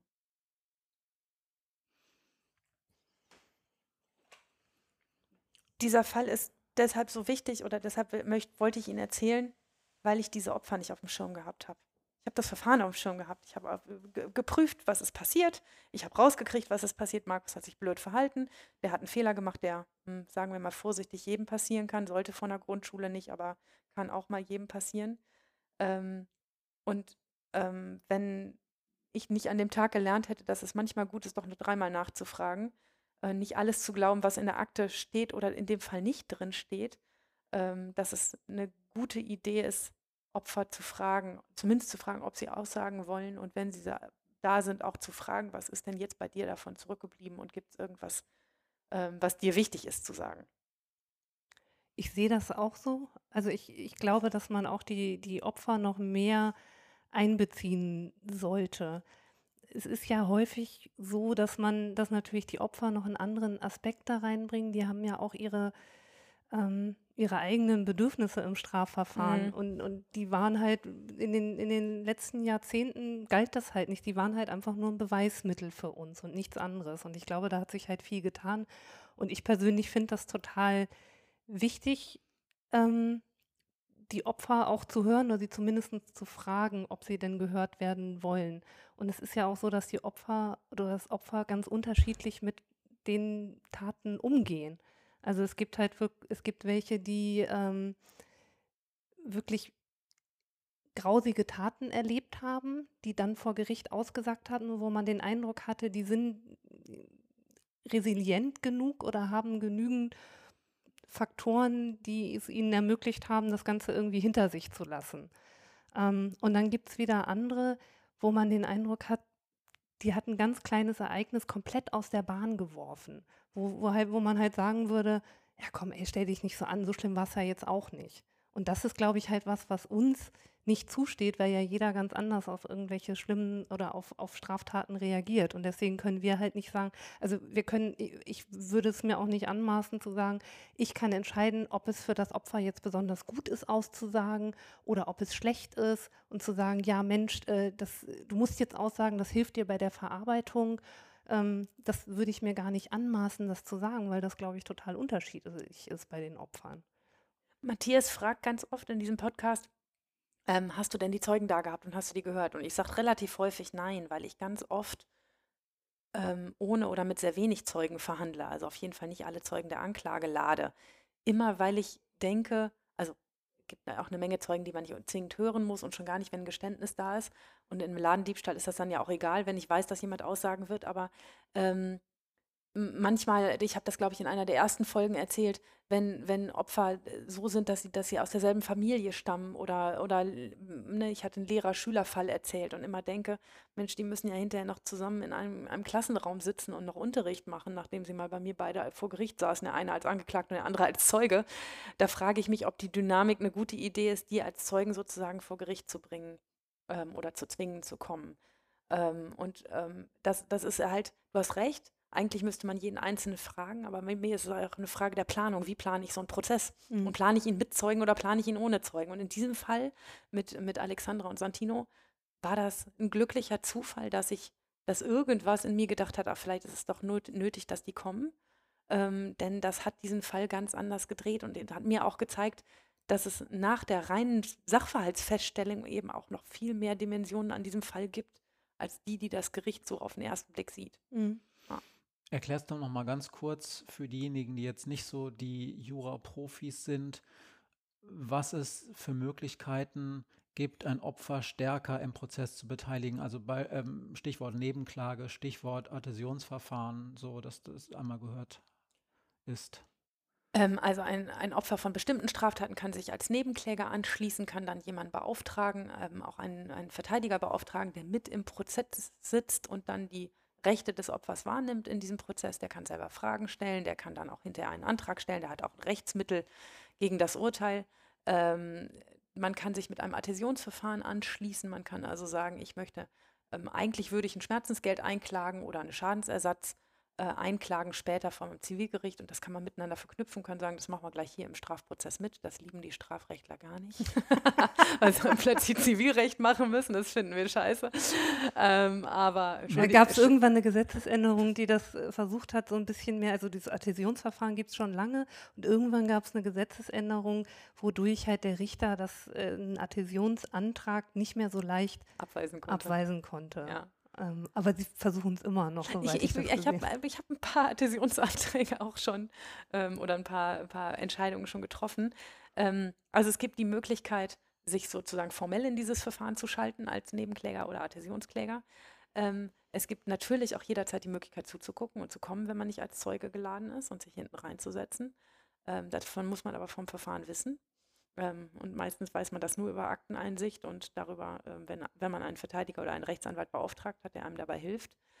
Ähm, und wenn dann jemand da ist, gibt es natürlich die Möglichkeiten, sich ähm, ja möglichst sensibel zu zeigen im Umgang mit diesen, mit diesen Zeugen. Also ich weiß es von vielen Prozessen, wo Kinder als Zeugen aussagen, wenn es richtig kleine Kinder sind, dass sie zum Beispiel nicht auf den Zeugenstuhl gesetzt werden, sondern der Richter sagt, komm mal zu mir nach vorne und dann setzen die den, das Kind neben sich an den Richtertisch und unterhalten sich dort mit dem Kind, damit das nicht so weit entfernt ist und auf so eine komische Art, wie das im Gerichtssaal normalerweise ist, ja beängstigend, also für ein Kind allemal. Mhm. Und wenn Kinder jünger als, als acht oder neun sind, ähm, setze ich die zum Beispiel immer neben mich auf den auf den Stuhl neben mir am Richtertisch. Manche Richter zeigen auch den äh, Zeuginnen oder Zeugen vorab den Gerichtssaal. Damit sich darauf einstellen können. Damit ne? die das schon mal sehen, erklären denen, sagen, hier sitzt der Staatsanwalt, äh, hier sitzt die äh, Jugendgerichtshilfe meinetwegen oder was auch immer da irgendwie ist.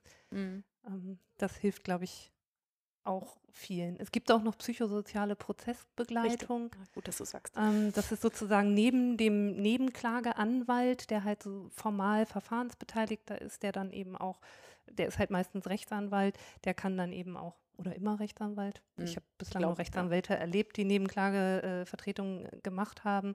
Ähm, der ist natürlich, in der Regel fängt er das auch ein bisschen ab, aber ist eigentlich nicht für die emotionale Seite des, äh, des Opfers zuständig und dafür gibt es die psychosoziale Prozessbegleitung. Das wird von äh, äh, Opferinstitutionen ähm, wahrgenommen. Die kommen sozusagen, die bereiten auch das, das Opfer vor und erklären, was passiert im Gerichtssaal.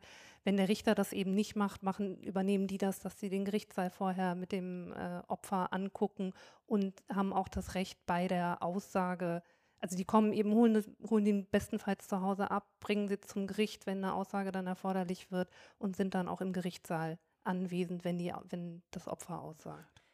Ich will das kurz dazu sagen, das Schwierige ist ja an der gerichtlichen Situation gar nicht meine mangelnde Empathie, sondern meine Rolle als Richter. Mhm. Ähm, denn meine Rolle als Richter ist, unbefangen und objektiv mir anzugucken, was passiert und hinter oder was passiert ist und hinterher zu entscheiden, ob es dafür eine Strafe gibt oder ob derjenige das gar nicht war. Und ähm, wenn ich zu früh in diesem Prozess ähm, auf das Opfer eingehe, auch emotional eingehe, dann ist das immer eine schwierige Situation. Also man hat so eine Aussage gegen Aussagesituation, muss nicht mal ein Sexualstrafprozess sein, sondern eine Aussage gegen Aussagesituation eines, einer, eines Gewaltdeliktes. Und ich habe das Opfer als Zeugen da und das fängt an zu weinen. Wenn ich dann anfange zu sagen, puh, atmen Sie jetzt erstmal durch, ich gebe Ihnen mal ein Taschentuch, das ist schon die Stelle, an der der Verteidiger die Augenbrauen hochzieht und mich scharf anguckt ähm, und beobacht, ganz genau beobachtet, was ich tue, weil jede Form von, von Zuwendung, ähm, die beinhaltet, ich glaube dir, dass es dir jetzt gerade schlecht geht, ähm, schon ein, also zumindest für einen Verteidiger, der es unbedingt wissen will, ein Zeichen dafür ist, dass ich seinen Mandanten innerlich schon denke, der hat was falsch gemacht. Ich finde, also ich finde das auch einen wichtigen Punkt zu sagen, dass halt jeder im Gerichtssaal ja unterschiedliche ähm, Rollen wahrnimmt und eben auch eine ganz unterschiedliche Aufgaben hat. Und der Richter hat die Aufgabe zu gucken, muss da jemand verurteilt werden und wenn ja, zu welcher Strafe. So, und das Opfer selber hat ja einen ganz anderen, eine ganz andere Herangehensweise. Und ich zum Beispiel habe äh, als, als Privatmensch sozusagen volles Verständnis für äh, auch Eltern von Kindern, die missbraucht worden sind oder äh, auch Leute, deren Angehörige meinetwegen Opfer von eines Mordes geworden sind, wenn die sagen, ich möchte den Täter tot sehen. Also ich kann das, ich kann das verstehen. Und trotzdem ist es aber meine Aufgabe und trotzdem würde ich auch als, als, als Staatsanwalt sagen oder meinetwegen auch als Politiker würde ich sagen, ich kann dein Leid verstehen und trotzdem führen wir jetzt die Todesstrafe für solche Fälle nicht wieder ein. Mhm. Und als Staatsanwalt sage ich, natürlich muss, ist das, ist das schlimm für dich, aber trotzdem würde ich jetzt, äh, ich, ich berücksichtige das auch in bei meiner Entscheidung und trotzdem würde ich halt sagen, ich halte das in dem Fall beim Täter für sinnvoller, wenn er die und die Maßnahme kriegt, obwohl natürlich das Opfer womöglich sagt, aufgrund dessen, was ich erlebt habe, möchte ich, dass der lebenslang weggesperrt wird. Ja, deshalb verhängen ja auch andere Leute als die Opfer die Strafen. Ja. Das ist ja auch besser so. Ja. Aber, ähm, äh, aber das, es macht es für, für, die, für die Unbefangenheitssituation im Gerichtssaal so schwierig, weil alles, also natürlich tun mir Leute leid, die da sitzen und weinen. Ne? Und aber, aber ähm, die, ich bin dann immer total dankbar, wenn der Staatsanwalt die Taschentücher rauskramt, weil der sich nicht befangen machen kann. Äh, ne? und, und, und irgendjemand, also man, man kann schon eine Atmosphäre schaffen, die nicht so ein kühles, so ich gucke mir das jetzt von ganz, ganz objektiv an und ich zeige hier keine Regung, so ist es ja auch Mhm. nicht. Ähm, aber ähm, jede, jede zu emotionale Zuwendung zu einer Aussagesituation ist halt für die, die Frage der Unbefangenheit schwierig. Die psychosoziale Prozessbegleitung ähm, ist mir auch letzte Woche äh, über den Weg gelaufen. Das war so eine Twitter-Diskussion, da ging es auch um mehr Opferschutz. Und da habe ich das nochmal äh, recherchiert. Äh, und in, in dem Kontext habe ich gesehen, dass da auch die letzte große Reform erst äh, im Jahr 2015 war. Ich weiß jetzt nicht mehr die. Ähm, ähm, was da genau alles optimiert wurde, aber da hat sich äh, damals die Große Koalition ähm, äh, auf jeden Fall auch das nochmal äh, ins Buch geschrieben, da auch einiges zu tun. Das war im, im Zusammenhang dessen, dass politisch auch viel gesagt wird, ihr tut ja gar nichts für die Opfer und da wird auch gerade von Regierungsseite gesagt, Leute, Moment, das stimmt nicht. Wir haben 2015 nochmal die psychosoziale Prozessbegleitung gestärkt, wobei ich jetzt über die Details dieser Stärkung und über die Wirksamkeit nicht viel sagen kann. Aber das ist auf jeden Fall was, was ähm, auch in den letzten Jahren durchaus äh, auf dem Schirm der Entscheider war. Ich mach ruhig erst. Vielleicht eine Sache noch, die, äh, die ich für den Opferschutz auch für wichtig halte, die in den letzten Jahren ähm, verstärkt angewandt wurde, ist die audiovisuelle Vernehmung. Mhm. Das heißt also die äh, Videovernehmung. Mhm. Das Opfer macht eine Aussage und das Ganze wird dann äh, vor dem Richter schon, aber nicht in der Hauptverhandlung, sondern schon im Ermittlungsverfahren. Und dieses, diese Videovernehmung kann dann in das Hauptverfahren eingeführt werden.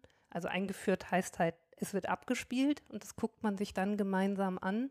Und im besten Fall muss dann das äh, Opfer in der Hauptverhandlung nicht nochmal aussagen. Und wenn es dann nochmal zur Berufungsverhandlung kommt oder das Revisionsgericht das Urteil aufhebt und zurückverweist, dann muss das Opfer nicht nochmal aussagen, sondern man kann wiederum äh, dieses Video, Videoband abspielen. Mhm. Und ich weiß von, von, von Maria, dass bei euch zum Beispiel da auch bestimmte Richter das ähm, machen, die da, da, relativ oder stark erfahren sind genau. in dieser Art von Also wir haben das zumindest, was die Kindervernehmung ähm, bei uns angeht, das ist spezialisiert und äh, das machen einige wenige Richter, die sich eben damit befassen, wie mache ich das so, dass ich nicht dauernd an den Kabeln rumfummle und, äh, und, und, komisch in die Kamera gucke und, und äh, mit der Technik befasst bin, sondern wie mache ich das so, dass ich das richtig mache. Richtern fällt das total schwer. Das habe ich ja, auch schon beobachtet. Ich Wir werden ja auch sonst nicht Video aufgezeichnet. Nee, genau. Und, und ähm, das ist halt, die Richter, der Richter will halt nichts falsch machen. Und wenn man in einer normalen Hauptverhandlung ist, dann wird das protokolliert, aber da wird natürlich, wenn der blöde Fragen stellt oder sowas oder sich irgendwie unpassend verhält, das steht ja nicht im Protokoll. Das sehen maximal die, die anderen, mhm. die halt im Gerichtssaal sind. Und ich habe auch festgestellt, ich kann mich natürlich als Staatsanwalt tatsächlich ziemlich bequem zurücklehnen und gucke mir, ich komme eben auch zu den Vernehmungen, aber ich sitze sozusagen hinter der Kamera und kann dann über den, über den Richter noch Fragen stellen. Ähm, aber der Richter selber ist auch, also ich habe schon wirklich gestandene mhm. Richterinnen und Richter erlebt, die dann so eine Vernehmung machen mussten und die total aufgeregt waren und das auch nicht so richtig einfühlsam machen konnten, weil sie eben so damit beschäftigt waren, wie sie jetzt auf die Kamera wirken. Und dann kann man natürlich auch schlecht auf das Kind eingehen. Insofern ist das eine total gute Idee, äh, wirklich professionalisierte Richterinnen und Richter dazu abzustellen. Ich kann mich erinnern, und das ist jetzt ein sehr unpassender Vergleich eigentlich, aber an unsere erste Podcast-Folge, weil ich da so mit dieser Technik wirklich befasst war und jetzt nichts falsch zu machen und dass das alles funktioniert, dass ich mich inhaltlich, glaube ich, dann null eingebracht habe. Nur irgendwas wird was über Raumklang erzählt und irgendwie anderen Kram. Naja, aber das ist tatsächlich, äh, und ich kann mir vorstellen, dass du da als, äh, als jemand, der ja noch viel weniger technikaffin ist und noch viel stärker eigentlich so mit juristischen Details befasst bist, dass du da wirklich sehr stark gefordert bist mhm. und dass du da wirklich auch einiges an Erfahrung und auch vielleicht Schulung brauchst, bis du ja. da das erste Mal überhaupt das wirklich machen kannst, dass es auch im Prozess vernünftig verwertbar ist. Mhm. Okay? Ja. Ich ähm, würde gerne noch was dazu sagen. Also ich habe ja eben gesagt, der Strafprozess ist in zwei Sachen eingeteilt. Die erste Frage, was ist eigentlich passiert? Da ist das Opfer unser Beweismittel.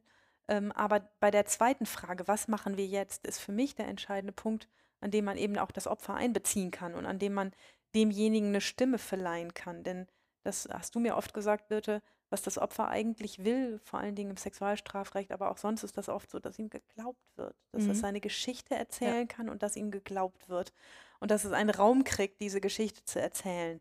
Und so kann man natürlich einen Prozess gestalten und ich kann auch das, was am Ende passiert, gerade im Jugendprozess, super darauf abstimmen, dass es ein Opfer gegeben hat.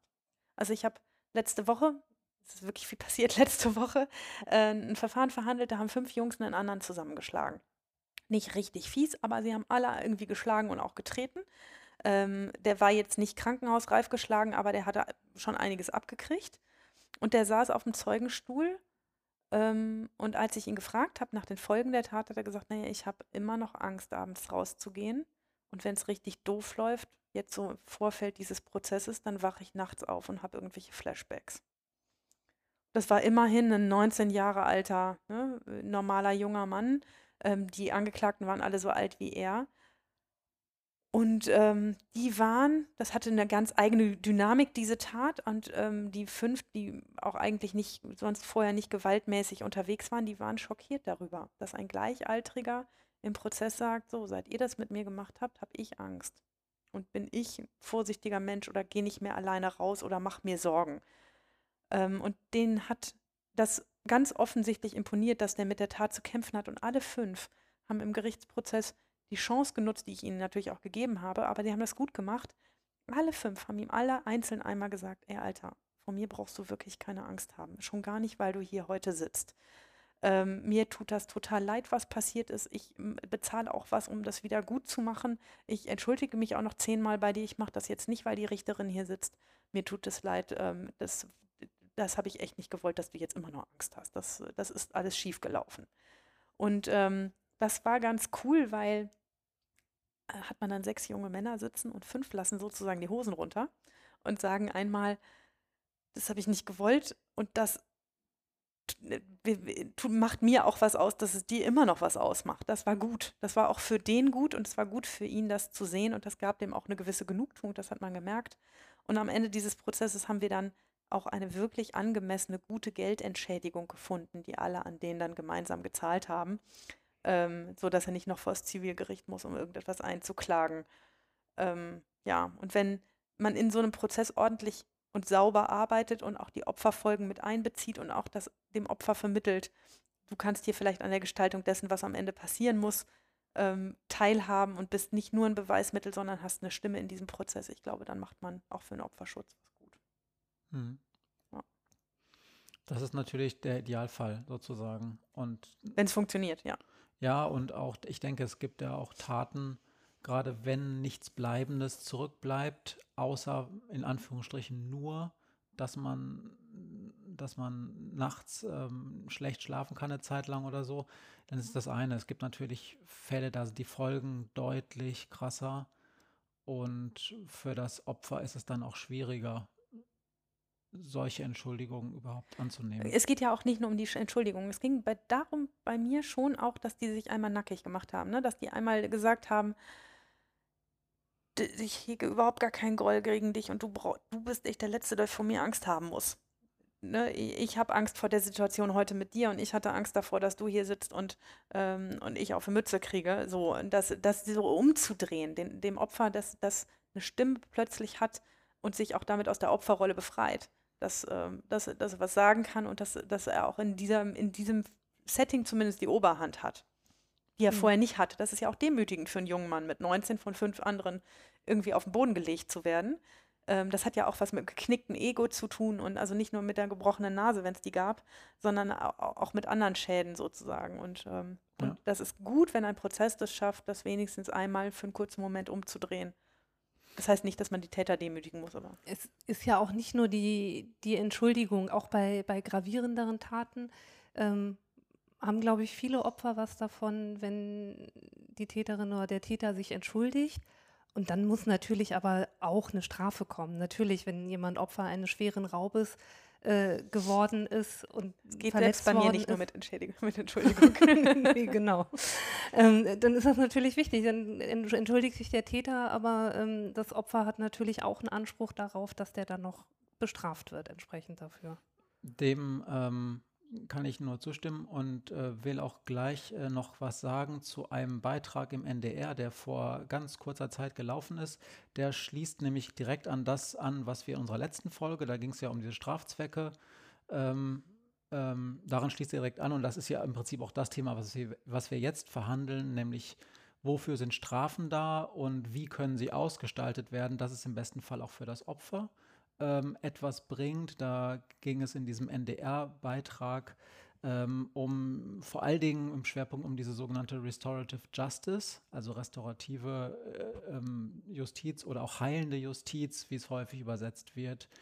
Sozusagen, es geht darum, dass Justiz und dieses ganze Strafverfahren dazu beiträgt, dass nicht nur der gebrochene Rechtsfrieden geheilt wird, sondern auch die Verletzung des Opfers und auch die, das Verhältnis des Opfers zum Täter, so sich, sich denn kennen, dass sozusagen das als eins gesehen wird und man gucken kann, wie kriege ich das denn hin, dass der Strafprozess, der eigentlich ja eine Angelegenheit zwischen Staat und Täterin, Täter ist, dabei helfen kann, dieses ganze System wieder zu heilen, in Anführungsstrichen. Interessanter Beitrag, verlinke ich in den Show Notes. Hört sich auf, äh, ist auf jeden Fall wert, sich mal anzuhören. Bevor wir jetzt den Switch zum Sexualstrafrecht machen und zum nächsten Themenkomplex, würde ich gerne noch, weil es ganz gut thematisch passt, ähm, von einer Sache erzählen, die eine die ne wertvolle Sache ist, ähm, und zwar von, äh, von einer Initiative, die Netzwerk pro Beweis heißt, ähm, bei der Opfer von Sexualstraftaten, vor allen Dingen von Sexualstraftaten, ähm, die Beweise sichern lassen können, ohne dass sie eine Anzeige erstatten müssen. Früher war das so, dass äh, man in einer Rechtsmedizin sozusagen nur ordentlich die Beweise gesichert wurden, also eine körperliche Untersuchung stattgefunden hat, jemand Fotos gemacht hat, vielleicht Abstriche genommen hat, ähm, wenn ähm, wenn man dann vorher bei der Polizei war und, und dann, wenn die Polizei erstmal davon weiß, dann, dann fragen die ja auch und dann kann man schlecht sagen, nee, dazu sage ich jetzt aber nichts mehr oder das ist auf jeden Fall schwierig gewesen. Heute ist das so, dass man, wenn man Opfer einer solchen Straftat geworden ist, in eine Klinik fahren kann. Ich glaube, es gibt bestimmt inzwischen 20 Kliniken im norddeutschen ja. Raum. Ähm, in, ähm, muss man vielleicht einfach mal googeln, ähm, wenn es euch interessiert, ähm, wo man hinfahren kann, wenn man Opfer einer solchen Straftat geworden ist. Man kann dann einen Rechtsmediziner bitten, diese Beweise zu sichern und die bewahren die für ein Jahre lang auf, bis man irgendwann so weit ist, zu sagen, jetzt bin ich in der Lage, zur Polizei zu gehen und zu erzählen, was passiert ist, oder sich auch in seinem Leben dafür entscheidet, da gehe ich doch nicht hin. Das ist übrigens tatsächlich auch ein bisschen äh, ein Problem fürs Opfer, unser System, was wir ja haben mit Anzeigerstattung. Es gibt halt sogenannte Offizialdelikte, das sind eigentlich alle gravierenderen Delikte. Wenn die einmal angezeigt sind, dann sind sie auf dem Tisch. Genau, dann sind die auf dem Tisch und dann kann man halt nicht sagen, ich nehme die Anzeige zurück. Also kann man natürlich sagen, aber damit ist das Verfahren nicht erledigt. So und theo rein theoretisch ist es denkbar, dass man halt, also wenn ein Opfer nicht mehr aussagen möchte, dann könnte man das theoretisch in Beugehaft nehmen das und sagen, du musst aber eine Aussage machen. Ja. Ähm, und das ist natürlich, das wird bei, bei Opfern von, von schwerwiegenderen Taten, wo die selber doll geschädigt sind, wird es halt nicht gemacht. Rein rechtlich ist es aber natürlich möglich. Also da sieht unser, unser deutsches System nicht vor, dass man einfach sagen kann, ich möchte bitte nicht mehr, dass das noch weiter verfolgt wird. Oder ganz schlimm, was mir schon mal passiert ist, wenn ein Kind Opfer geworden ist die Eltern gerne möchten, dass das Kind aussagt und das als Zeuge zur Verfügung steht und der Täter gefasst wird, das Kind das aber nicht will. Mhm. Und äh, bei mir war das eine Jugendliche, ich glaube, die war zwölf oder dreizehn, durchaus in einem Alter, in dem sie für sich selbst Entscheidungen treffen kann und gesagt hat, darüber will ich nicht mehr reden. Die Eltern aber gesagt haben, darüber musst du aber reden. Das war eine unfassbar schwierige Situation vor Gericht. Ne? Mhm. Also mit solchen Problemen haben wir ganz oft zu tun. Dieses Netzwerk Pro Beweis, von dem ich dich bitten möchte, ist unbedingt in den Shownotes zu verlinken, mhm. damit die Leute sich das angucken können. Das ist eine echt coole Sache, weil wenigstens in Sachen Beweissicherung etwas stattfinden kann, auch eine körperliche Untersuchung stattfinden kann, ähm, auch Hilfe gegeben wird, wenn jemand sieht, da sind, sind körperliche oder psychische Schäden entstanden, die jetzt echt mal, wo es echt bedarf, dass einmal einer länger drauf guckt und dass, dass so ein Opfer von so einer Straftat auch schnell Hilfe kriegt. Mhm. Und man vielleicht dann, wenn man sich nach zwei Jahren entscheidet, so jetzt habe ich die Kraft gefunden, das zur Anzeige zu bringen, einen dann nicht alle mit den Schultern zucken und angucken, ja gut, aber Beweise hast du jetzt auch nicht mehr dafür. Wieso fällt dir denn das jetzt ein? Ist gut. Ja. Kommen wir mal zum zweiten Schwerpunkt. Ähm, und eigentlich sind es ja zwei Schwerpunkte, weil wir haben in der letzten Woche eine breite gesellschaftliche Diskussion gehabt zu eigentlich zwei Dingen. Und da ging es einmal um den sexuellen Missbrauch an Kindern und zum anderen um diesen Bereich Kinderpornografie und vor allen Dingen auch Besitz von Kinderpornografie. Das ist natürlich miteinander verbunden, weil natürlich, um Kinderpornografie zu besitzen, es vorher in irgendeiner Form einen Missbrauch gegeben haben muss. Trotzdem ist es natürlich ein sehr weites Feld. Auch was die Täter angeht, da gibt es halt solche, die in Anführungsstrichen nur einige oder auch viele Bilder besessen haben und auf der anderen Seite gibt es diejenigen, die teilweise auf furchtbare Art und Weise diese sexuellen Missbräuche selber begangen haben. Und wir hatten ja auch diese beiden großen Taten, die das Ganze nochmal, zumindest die Diskussion darüber äh, gestärkt haben. Das ist alles, was unter diesem Stichwort Lügte passiert ist und ganz zuletzt äh, im, ähm, hin, äh, im Umfeld dieses Münsteraner Prozesses. Ich will das ganz kurz sagen, was da in Münster passiert ist, das ja. nur kurz einführen für die Hörer. Ähm, da ein, wird einem 27 Jahre alten Mann vorgeworfen, den zehnjährigen Sohn seiner Lebensgefährtin und andere Kinder schwerst sexuell missbraucht zu haben und dann davon Videos gefertigt zu haben und die im Darknet verkauft zu haben. Nur er soll diese Kinder auch anderen Leuten zugänglich gemacht haben, sozusagen ähm, an andere verkauft haben und das dann auch gefilmt haben. Noch ist da nicht alles ausermittelt und man hatte den Täter schon seit spätestens Ende, äh, Mai 2019 auf dem Radar und hat bei ihm auch schon Datenträger beschlagnahmt, aber die Auswertung dieser Datenträger hat so lange gedauert, dass das jetzt erst vor zwei, drei Wochen hochgeploppt ist. Mhm. Ich finde das erstaunlich, ich muss nochmal nachfragen, weil ich es erstaunlich finde. Der hat die wirklich verkauft oder hat er die getauscht und angeboten? Nee, ich glaube, der hat die verkauft im Darknet. Okay. Weil das ist tatsächlich das ist selten, das, was, ne? was, es wird immer so oder wird häufig suggeriert in der Öffentlichkeit, dass es da einen riesen Markt gibt und dass es da, äh, dass da halt Leute Profit mitmachen. Ich habe bei meiner Tätigkeit für die Zentralstelle eher festgestellt, dass es halt äh, ein hohes Tauschbedürfnis gibt, aber dass es da, dass es da wirklich zu Überweis Geldüberweisungen kommt und jemand damit mhm. halt Geld macht, das habe ich tatsächlich seltener erlebt. Oder ja. ich, ich würde sagen, ich glaube, ich hatte das nie. Ist eher nichts, mit dem man mhm. erheblich reich wird. Also, ich, ne? ich, kann da gleich noch kurz was zu sagen, weil ja. ich da auch noch ein, ähm, habe ich äh, eben schon im Vorfeld dieses Podcasts erzählt, da äh, einen interessanten Bericht und auch eine interessante Studie zu gesehen habe. Ich möchte nur, um das mal auch für den juristischen Laien deutlich zu machen, ähm, sagen, dass aus meiner Sicht, und in diesem Feld kenne ich mich wirklich gar nicht aus im juristischen Sinne, erstaunt war, wie fein ziseliert das Strafgesetzbuch ähm, schon jetzt ist, um diese ganzen Taten, um diesen, das ganze Tatfeld zu erfassen und auch auseinander zu dröseln. Weil ich habe dann geguckt und dann gibt es, und das sage ich jetzt für diejenigen, die sich nicht so gut auskennen, da gibt es eine Vielzahl von Paragraphen und ich lese jetzt nur die vor, die mir sehr einschlägig vorkamen und da gibt es sogar noch mehr. Also es gibt den 100, den Paragraphen, ich sage jetzt mal nicht Paragraph davor, den 174er, das ist der sexuelle Missbrauch von Schutzbefohlenen. Dann gibt es den 176er, das ist der sex sexuelle Missbrauch von Kindern. Dann gibt es den 176a, das ist der schwere sexuelle Missbrauch von Kindern. Es gibt den B, das ist der sexuelle Missbrauch von Kindern mit Todesfolge. Es gibt 180 ist die Förderung sexueller Handlungen Minderjähriger. Es gibt die 100, den 182er sexueller Missbrauch von Jugendlichen. Es gibt den 184b Verbreitung, Erwerb und Besitz kinderpornografischer Schriften. Es gibt den C, das ist Verbreitung, Erwerb und Besitz jugendpornografischer Schriften. Es gibt den D, das ist das Zugänglichmachen pornografischer Inhalte mittels Rundfunk, Telemedien, Abruf Kinder- oder jugendpornografischer Inhalte mittels Telemedien. Es gibt den 184er, das ist die sexuelle Belästigung. Da geht es nicht nur um Kinder, aber auch. So, und jetzt habe ich nur ganz einige vorgelesen, da gibt es noch mehr.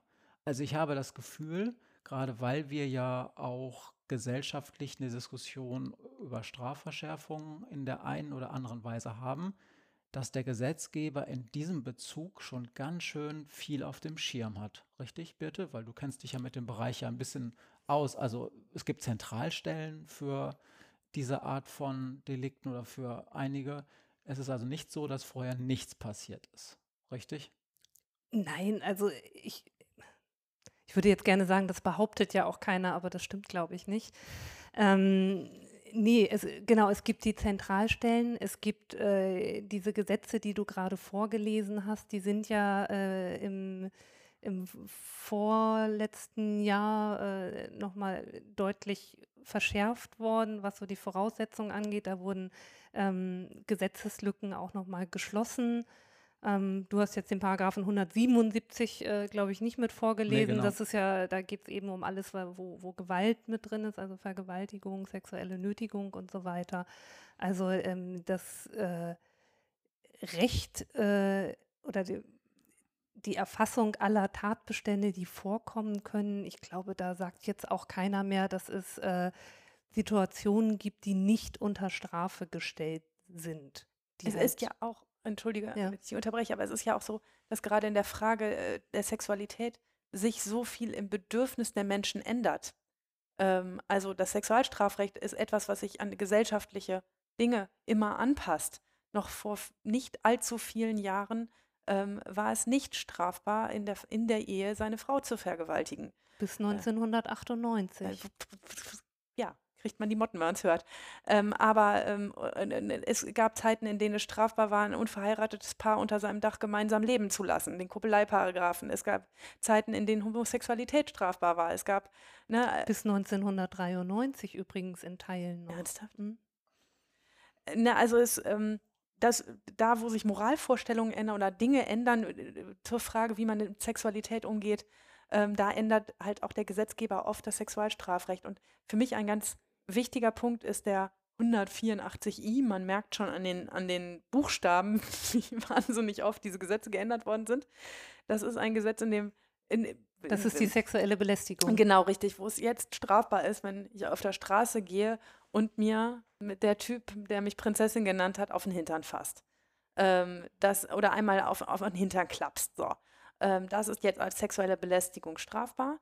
Und noch als wir angefangen haben zu studieren und als wir schon als, ähm, im, im, Staatsdienst tätig waren als Staatsanwältin, du als Richterin, da weiß ich noch, wie viel Gedanken wir uns gemacht haben, wie wir denn das anklagen können, dass da jemand jemandem an die Brust gefasst hat oder auf den Hintern gefasst hat, weil das damals nur eine Beleidigung war, allenfalls. Und dann musste auch irgendwas dazukommen, dass man das als Beleidigung verstehen genau, konnte. Genau, also der Gesetzgeber ähm, ist so ein bisschen davon ausgegangen, wenn ich einer Frau an, also wenn jemand einer Frau an die Brust fasst, dann ist das ja erstmal nicht eher verletzend gemeint, sondern es kann ja auch sein, dass es sozusagen ein missglückter Flirtversuch sein könnte. Und man, man ich jetzt, Entschuldigung, aber ich. Ja, also komplett abwegig, aber abwegig. das war so ein bisschen die, die, die Herangehensweise zu sagen, naja, das impliziert ja sozusagen, es muss ja, ähm, die, äh, die Beleidigung ist ja eine Ehrverletzung. Ja. Und wenn jemand sozusagen in irgendeiner Art und Weise sexuell angegangen wird, dann ist das nicht zwingend eine Ehrverletzung. Mhm. Ähm, ich halte das auch für abwegig. Ich habe auch immer versucht, da sozusagen dann den Dreh zu kriegen, zu sagen, das ist eine Ehrverletzung. Ich habe das als Beleidigung angeklagt. Äh, immer, ich ja. hatte mal einen, der ist an einer Frau vorbeigegangen in der Diskothek, hat ihr äh, das T-Shirt so, so lang gezogen, sodass ihre Brüste halt zu sehen waren und hat gesagt, geile Alte und ist weitergegangen. So, und dann hat die Polizei erstmal gesagt, ja, ist das jetzt, also ist das, kann, können, können wir das als Beleidigung sehen oder nicht? Und ich habe dann gesagt, also ich klage das an als Beleidigung. Für mich ist das eher verletzend, das ist für mich jetzt auch kein Flirten. So, mhm. und schon allein, dass man sich ja, darüber so. Gedanken machen muss, ob das vielleicht auch nett gemeint sein könnte. Ist, äh, ja, also insofern finde ich das gut, dass es den Paragraphen jetzt gibt. Oh ja, da, ich freue mich darüber auch. Also ich finde das auch richtig. Ähm, und das, es zeigt ja nur, dass der Gesetzgeber auf ganz viele Strömungen, die wir haben, immer wieder reagiert. Es ist ganz gut, dass die Vergewaltigung in der Ehe mittlerweile strafbar ist. Es ist gut, dass Homosexualität nicht mehr strafbar ist. Also, ähm, ne, dass auch die, das, was uns gesellschaftlich umtreibt, ähm, sich auch da wiederfindet. Aber es ist einer der Bereiche, der sich wesentlich mehr ändert als die Frage, darf man einem anderen ins Gesicht schlagen, ja oder nein, oder darf ich einen anderen töten, ja oder nein. Ähm, da ändert sich nicht so viel, weil das nicht so an Moralvorstellungen hängt. Mhm. Das Sexualstrafrecht hängt ja tatsächlich auch viel an der Moral das, das ist halt so und die Moral ändert sich und dann ändert sich auch das Sexualstrafrecht. Wobei ich immer interessant fand, dass zum Beispiel der Beischlaf unter Verwandten, also es ist ja verboten, dass Bruder und Schwester den miteinander. Den habe ich auch gefunden, den habe ich jetzt mal ausgelassen. der, der, steht ja so ein bisschen abseits mhm. woanders und man fragt sich, warum eigentlich. Und zwar ist das kein, äh, kein Sexualstrafrecht, was da betroffen ist, sondern es ist ein Verstoß gegen das Personenstandswesen weil man eigentlich sagt, naja, wenn, wenn die halt Geschlechtsverkehr haben und da ist, meine ich, auch wirklich nur der Vaginalverkehr gemeint, dann kann daraus ja ein Kind entstehen und oh mein Gott, wie gehen wir eigentlich in Deutschland dann damit um, wenn Bruder und Schwester ein Kind haben? Das ist ja so personenstandsmäßig problematisch. Und deswegen ist das, das ist der Strafgrund dafür und nicht das Sexualstrafrecht. Wir sind in diesem Bereich natürlich gerade, was die Verbreitung dieser kinderpornografischen äh, Inhalte angeht, ja auch noch konfrontiert mit einer ähm, Entwicklung, äh, die man so unter dem Stichwort Globalisierung und äh, Internet zusammenfassen kann, weil du, Wirte, hast gerade gesagt, dass es eigentlich sehr untypisch ist, dass ein ähm, finanzieller ähm, dass ein finanzieller Grund dahinter steht und dass es häufig eher so Tauschnetzwerke sind. Ähm, das ist aber tatsächlich offensichtlich, das habe ich in der Recherche für diese Folge gelernt, eine eher deutsche Sichtweise. Denn es gibt in, es gibt ja auch Netzwerke, wo Bilder aus anderen Ländern dann viel, oder es gibt, äh, man kann sich ja auch Bilder offensichtlich aus anderen Ländern ähm, runterladen und zum Beispiel ist ein Hotspot, das wusste ich nicht, äh, sind die Philippinen. Und ähm, das hat auch einen eigenen Namen, das heißt Online Sexual Exploitation of Children, OSEC ist da die internationale Abkürzung.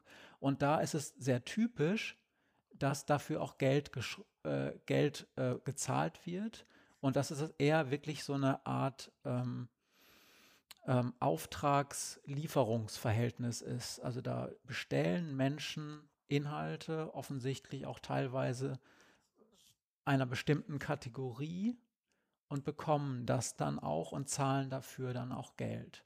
Und das ähm, werde ich in den Show Notes verlinken. Ähm, es gibt da einen ganz neuen Bericht ähm, im NDR Echo der Welt vom 21. Juni. Da hat Lena Bodewein, die Südostasien-Korrespondentin, darüber berichtet. Die kann da gerade nicht hinfahren wegen ne, ähm, Covid-19. Ähm, aber die hat sich mit einer Studie beschäftigt, ähm, einer, ähm, einer NGO, die das ähm, sich angeguckt hat und gesagt hat, da, äh, das sind die Hintergründe und Philippinen sind da eben ein Hotspot. Warum? In den Philippinen wird Englisch gesprochen. Es scheint also häufig Tätern wichtig zu sein, zu verstehen, was Opfer und Täter oder auch Täter untereinander miteinander reden. Die Philippinen sind ähm, ähm, gut ans Internet angebunden, also es gibt keinerlei Probleme diesen Content nach Europa oder Amerika zu ähm, liefern.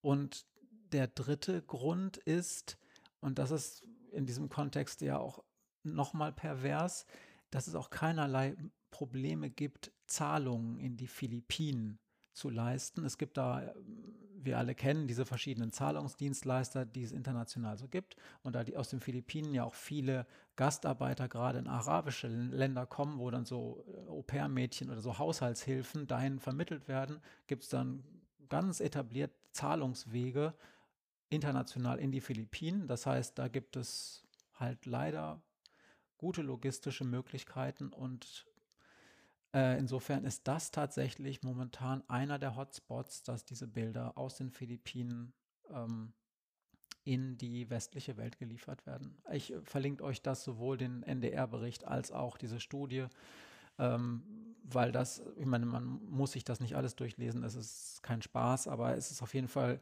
gut, um ein bisschen zu verstehen, wie dieser Teil dieses Tatbestands häufig jetzt läuft. Es ist dort ja aber auch bestimmt ein Armutsproblem. Also ne, die Frage, wie, wie man in welchem Kontext an solche Kinder herankommt, wie man diese Kinder allein ohne ihre Eltern antrifft. Also das muss man in, hier bei uns ja auch erstmal schaffen. Also wenn man nicht wie in diesem Fall in Münster ähm, in seiner eigenen Familie fischt.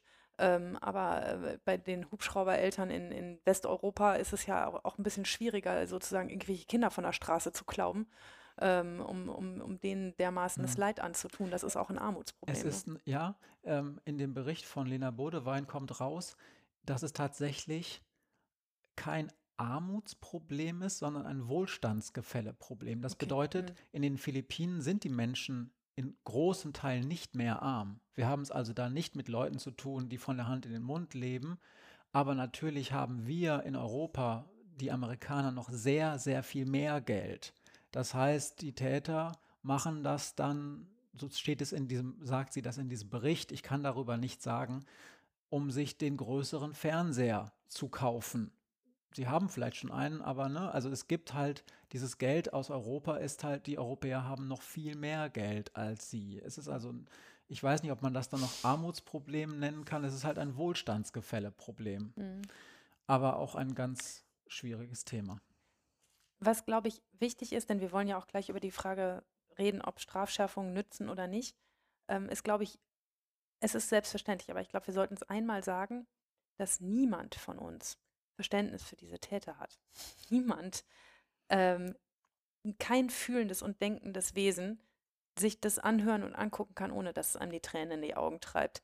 Ähm, was, was Menschen aus diesem Bereich offenbar bereit sind zu tun ähm, und was sie bereit sind an Leid zuzufügen, äh, insbesondere Kindern an Leid zuzufügen, das ist nichts, über das wir ähm, in einem Kontext reden wollen, der das in irgendeiner Form verharmlosen, kleinquatschen oder sonst irgendwas will. Ganz bestimmt nicht. Wir wollen uns aber fragen, wie man denn dagegen vernünftig was tun mhm. kann. Ich finde äh, übrigens den, den Begriff Kinderpornografie äh, finde ich eigentlich total unpassend. Ich weiß nicht, von, ja. von wann dieser Begriff eigentlich kommt, aber Pornografie beinhaltet ja eigentlich auch etwas Kommerzielles und Konsensuales. Also aus, mhm. aus, meiner Sicht, wenn man halt eigentlich erstmal den Begriff Pornografie mhm. sieht, okay, es geht um, um sexuelle Darstellungen, die nur dazu da sind, sozusagen andere Menschen zu erregen. Ähm, aber es sind ja letztlich eigentlich, ich habe mal den Begriff Missbrauchsabbildungen gehört und finde den eigentlich viel passender als Kinderpornografie. Weil man da immer noch so einen Eindruck hat, dass, das, ne? dass Kinder Pornos drehen. Und das ist ja einfach nicht so, sondern es ist halt ähm, realer sexueller Missbrauch, der da vor der Kamera stattfindet. Ja. Stimmt.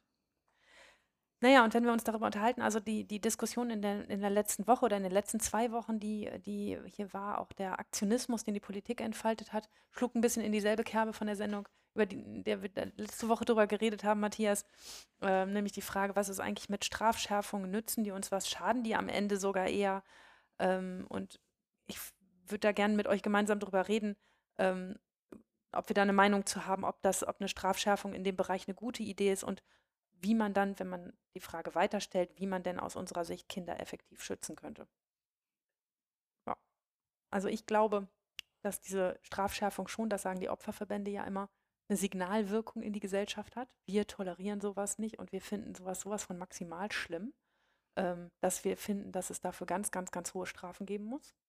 Das, den Effekt sehe ich auch, dass es den tatsächlich hat.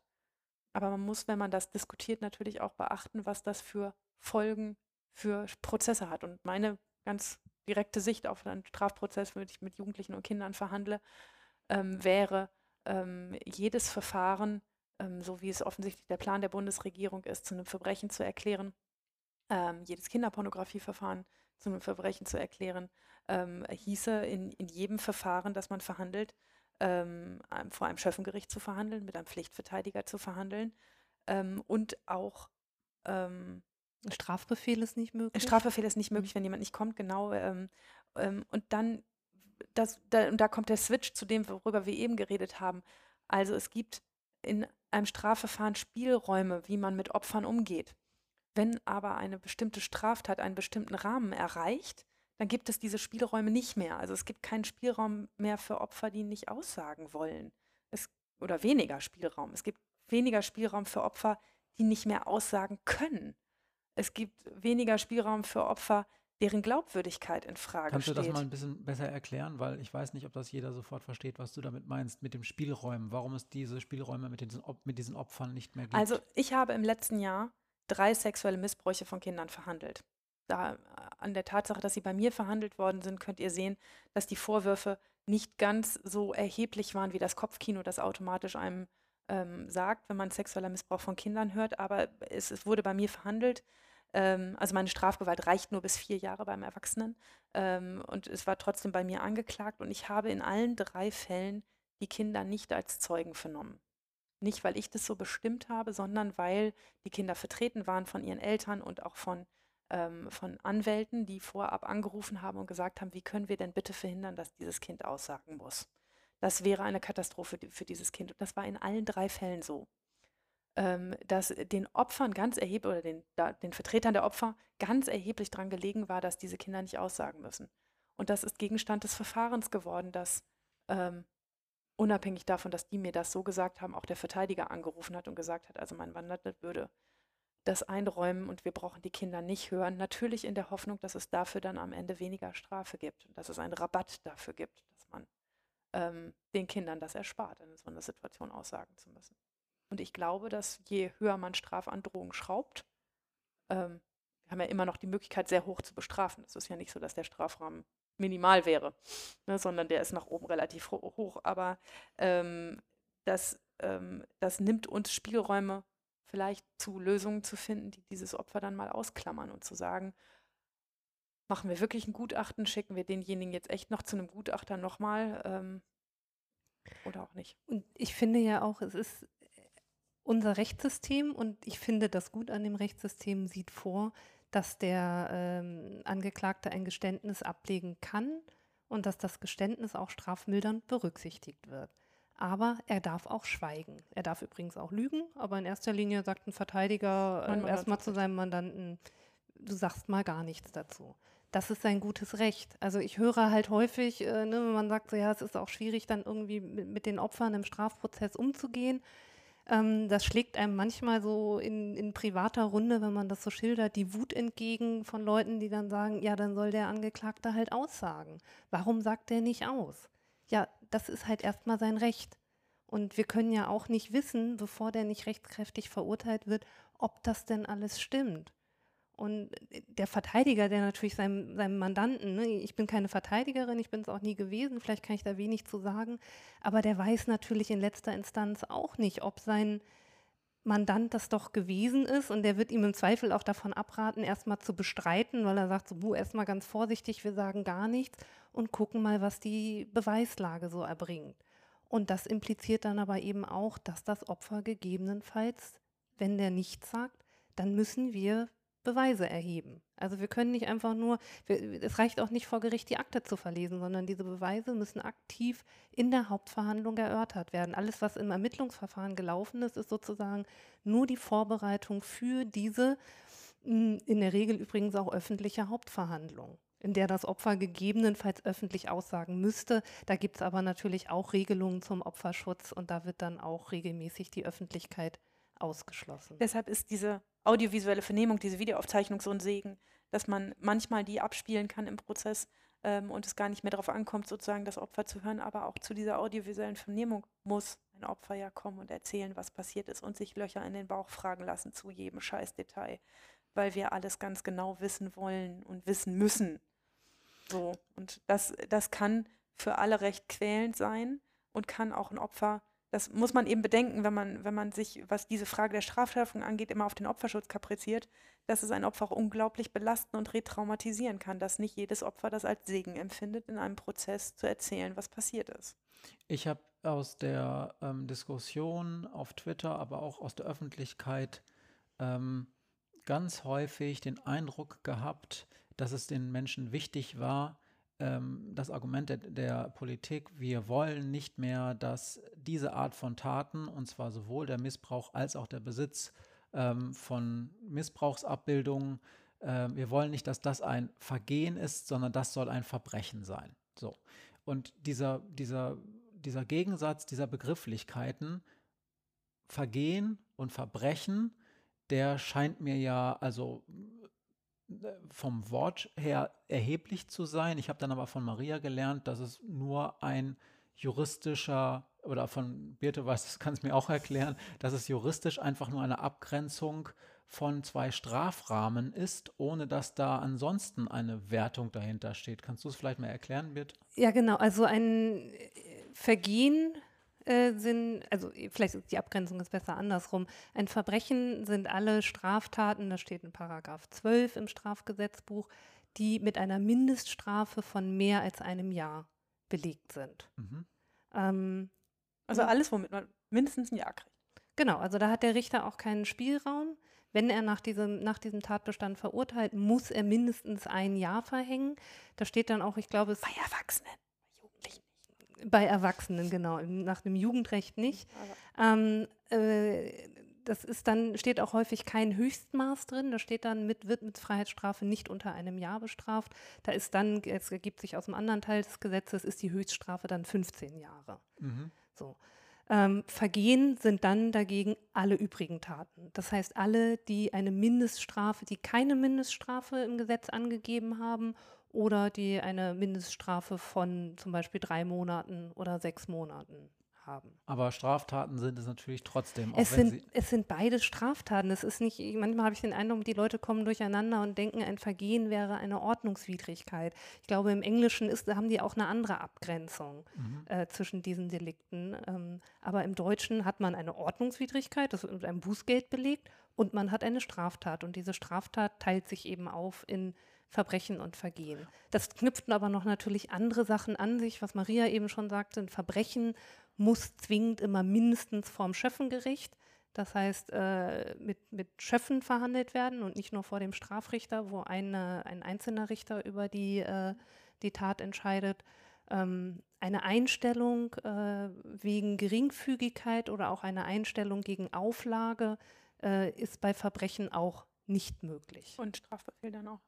Genau, einen Strafbefehl kann man auch nur äh, beantragen, wenn es eben kein Verbrechen Und wir haben nicht so viele Verbrechen, ne? Also wir haben Mord, Totschlag, Raub, Meineid, äh, Wohnungseinbruch, Diebstahl, habe ich letzte Woche erzählt, dann Ja. im Sexualstrafrecht, Vergewaltigung und die, die schwereren Sachen, die dazugehören. Und ein paar Drogenhandelsdelikte auch. Ein ne? paar, äh, ja, aber das muss schon Handel mit einer nicht geringen Menge oder eine gewerbsmäßiger Handel sein, dann ist es ein Verbrechen. Aber es sind, ne, also wir können sie, glaube ich, abschließend auf jeden Fall an 15 Fingern abzählen. Es Ja, sind nicht so viele, also die. Mehrheit sind, sind Vergehen tatsächlich. Genau. Also, wann auch immer ihr hört, dass etwas ein Vergehen ist, dann heißt das nicht, dass das irgendwie schwächer behandelt wird oder so. Das ist eine rein juristische Auseinanderhaltung.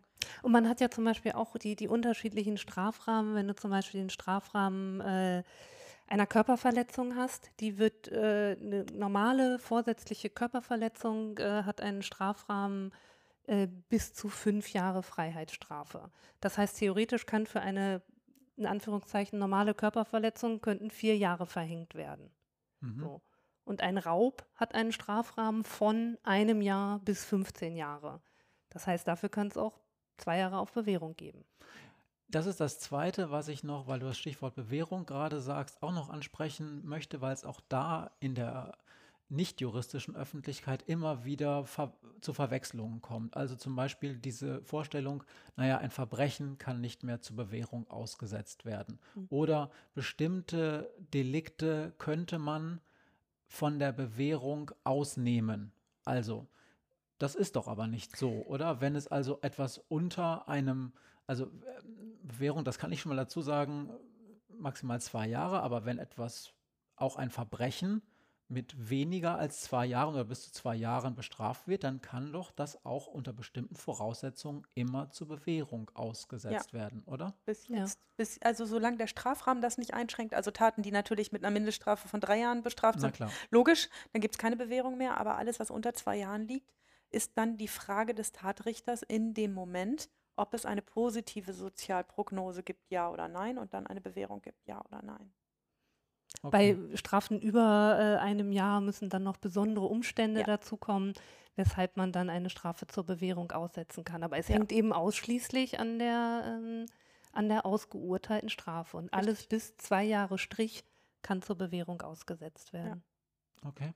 Da, äh, ich würde bei, bei zwei Jahren wird immer äh, die, die, das Urteil gegen Peter Harz ähm, äh, erwähnt von den Richtern. Der ist doch damals, gab es doch einen Deal, hier der, der Mensch, der Ja, von V- VW wegen Untreue zu zwei Jahren auf Bewährung verurteilt wurde, ähm, was ja so ein bisschen schwierig war, weil er wirklich eine, einen hohen Betrag veruntreut hat.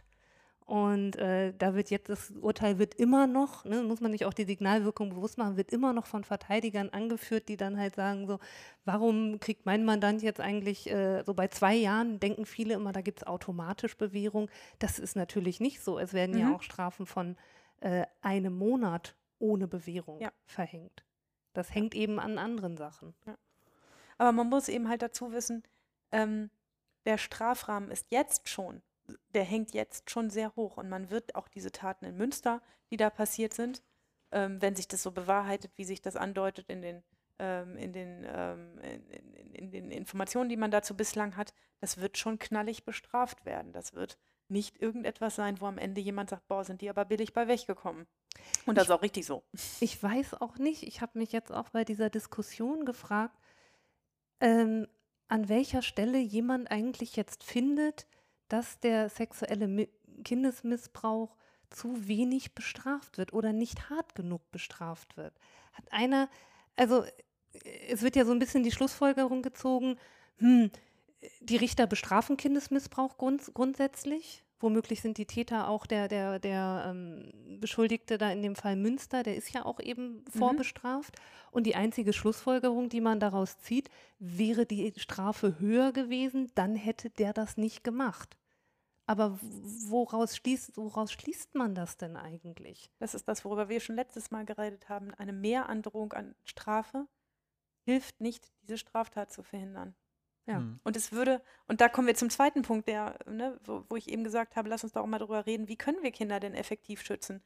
Mir hat es bei der Schilderung dieses Falls aus Münster die Hutschnur hochgezogen, als ich gelesen habe, dass die schon im Mai 2019 die Datenträger hatten.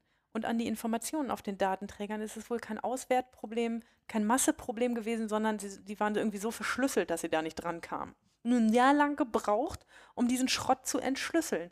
Warum ist unsere Polizei eigentlich nicht fit und schlagkräftig genug und nicht mit so viel Personal hinterlegt, dass die diesen Dr- Dreck möglichst schnell rauskriegen und so jemanden dann auch schon von der Straße nehmen? Das finde ich den eigentlichen Skandal an der Frage. Mhm. Also sich zu fragen, wie viel eher hätte dieser junge Mann denn hinter Gittern sitzen können, wenn da ordentlich und schnell ermittelt worden wäre und wenn die Beteiligten mit dem, mit dem hinterlegt wären, was sie sozusagen brauchen, also technisch so ausgestattet sind, dass die Polizei nicht hinterherläuft, sondern vorneweg ist. Ja, und vor da der ist es Lage. tatsächlich, ich glaube, das hattet ihr hier im Podcast auch schon erwähnt, ist es immer leichter, nach höheren Strafrahmen zu Das kostet schreien, nämlich nichts. weil das halt nichts kostet. Genau.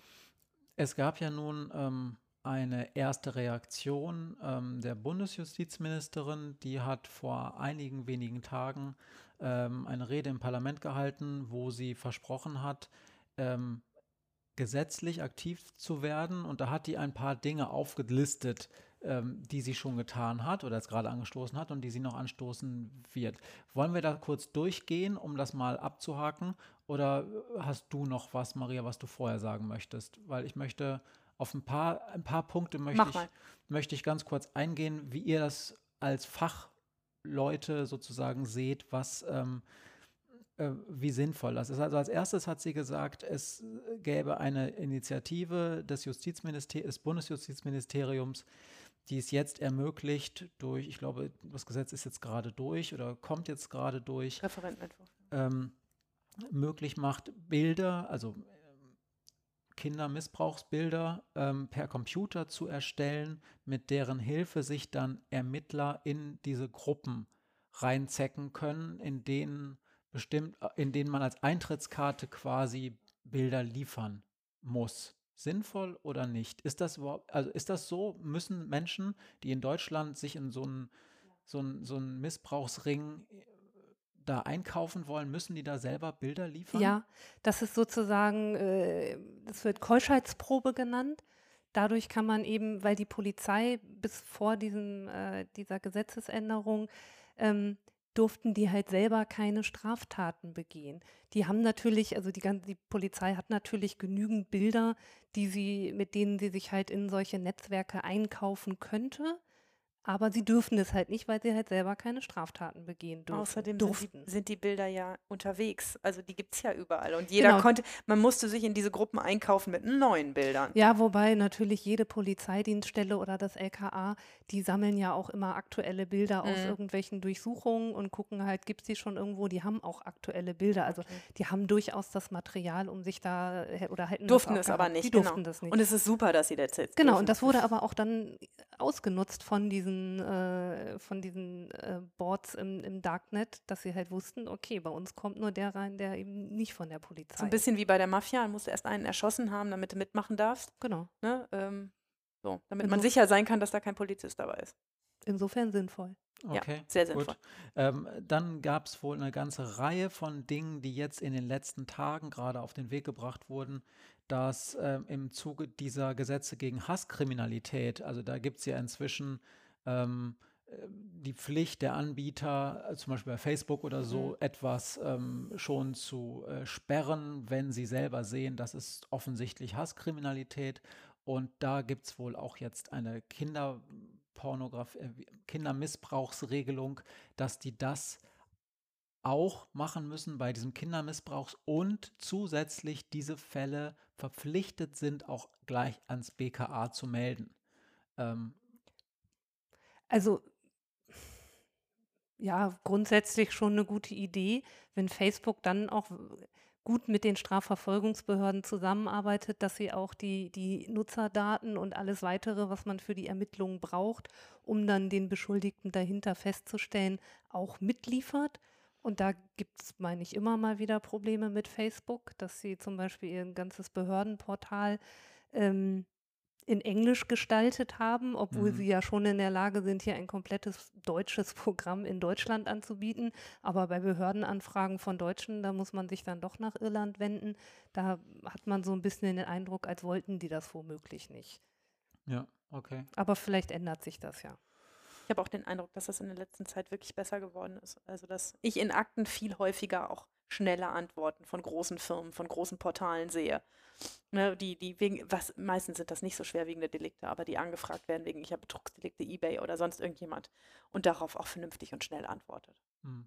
Dann gab es einen dritten Punkt und da haben wir drei schon im Vorfeld dieses Gesprächs gesagt, huh, wie soll das denn funktionieren? Da sind wir alle drei keine Experten. Und zwar hat sie gesagt, sie wolle jetzt auch den Austausch dieser Bilder über Messenger-Dienste verhindern. Und da habe ich nur gesagt, okay, also wenn ein Messenger-Dienst end-to-end encrypted, also Ende zu Ende verschlüsselt ist, dann kann man da als Anbieter mal gar nichts machen, weil quasi nur der Sender und der Empfänger überhaupt über diese Art der Inhalte informiert sind. Und ähm, da bin ich blank, ehrlich gesagt. Da habt ihr beiden auch gesagt, hm, keine Ahnung. Also strafbar ist es jetzt natürlich Na äh, klar. schon. Natürlich darf ich nicht per WhatsApp irgendwelche kinderpornografischen Bilder versenden. Ich darf sie ja nicht mal besitzen. Genau, aber, Aber, das ist ja äh, die Frage, wie was, man da jetzt irgendwie rein technisch reinkommen soll, das frage ich mich ehrlich wenn gesagt ihr da auch. draußen also Ideen habt, was äh, oder diesen äh, das Gesetz äh, schon kennt, dann sagt uns bitte Bescheid. Wir haben uns das nicht in der Vor Vorbereitung nochmal angeguckt und ähm, sind da so ein bisschen blank. Aber das hat auf jeden Fall die Justizministerin Lamprecht gesagt, das wäre jetzt auch gerade im Schwange. Und ja, ich bin da nur ein bisschen skeptisch, dass das irgendetwas wirklich bringt. Das hat sie auch, äh, sie hat auch selber nach diesem Teil der Rede gesagt, das sind diese ganzen Dinge, die dieses Aufdeckungsrisiko, also dass etwas dann von der Polizei aufgedeckt wird, ähm, erhöhen. Und ich hatte so ein bisschen das Gefühl, dass sie das auch eigentlich für den wichtigeren Teil ihres Gesetzes hielt. Und dann kamen eben im zweiten Teil dieser Rede noch einige Dinge, was jetzt die Strafverschärfungen angeht. Ähm, ich verlinke euch. Aber übrigens, die, die Aufdeckung äh, einer Tat würde natürlich auch bedingen, dass die Polizei oder insgesamt die Strafverfolgungsbehörden genügend Kapazitäten haben, diese Dinge auch anzugehen. Und wenn die schon in diesem Fall Münster wie lange ein Jahr brauchen, um Datenträger zu entschlüsseln, dann frage ich mich, wie sie jetzt eigentlich den gesamten WhatsApp-Verkehr untersuchen wollen.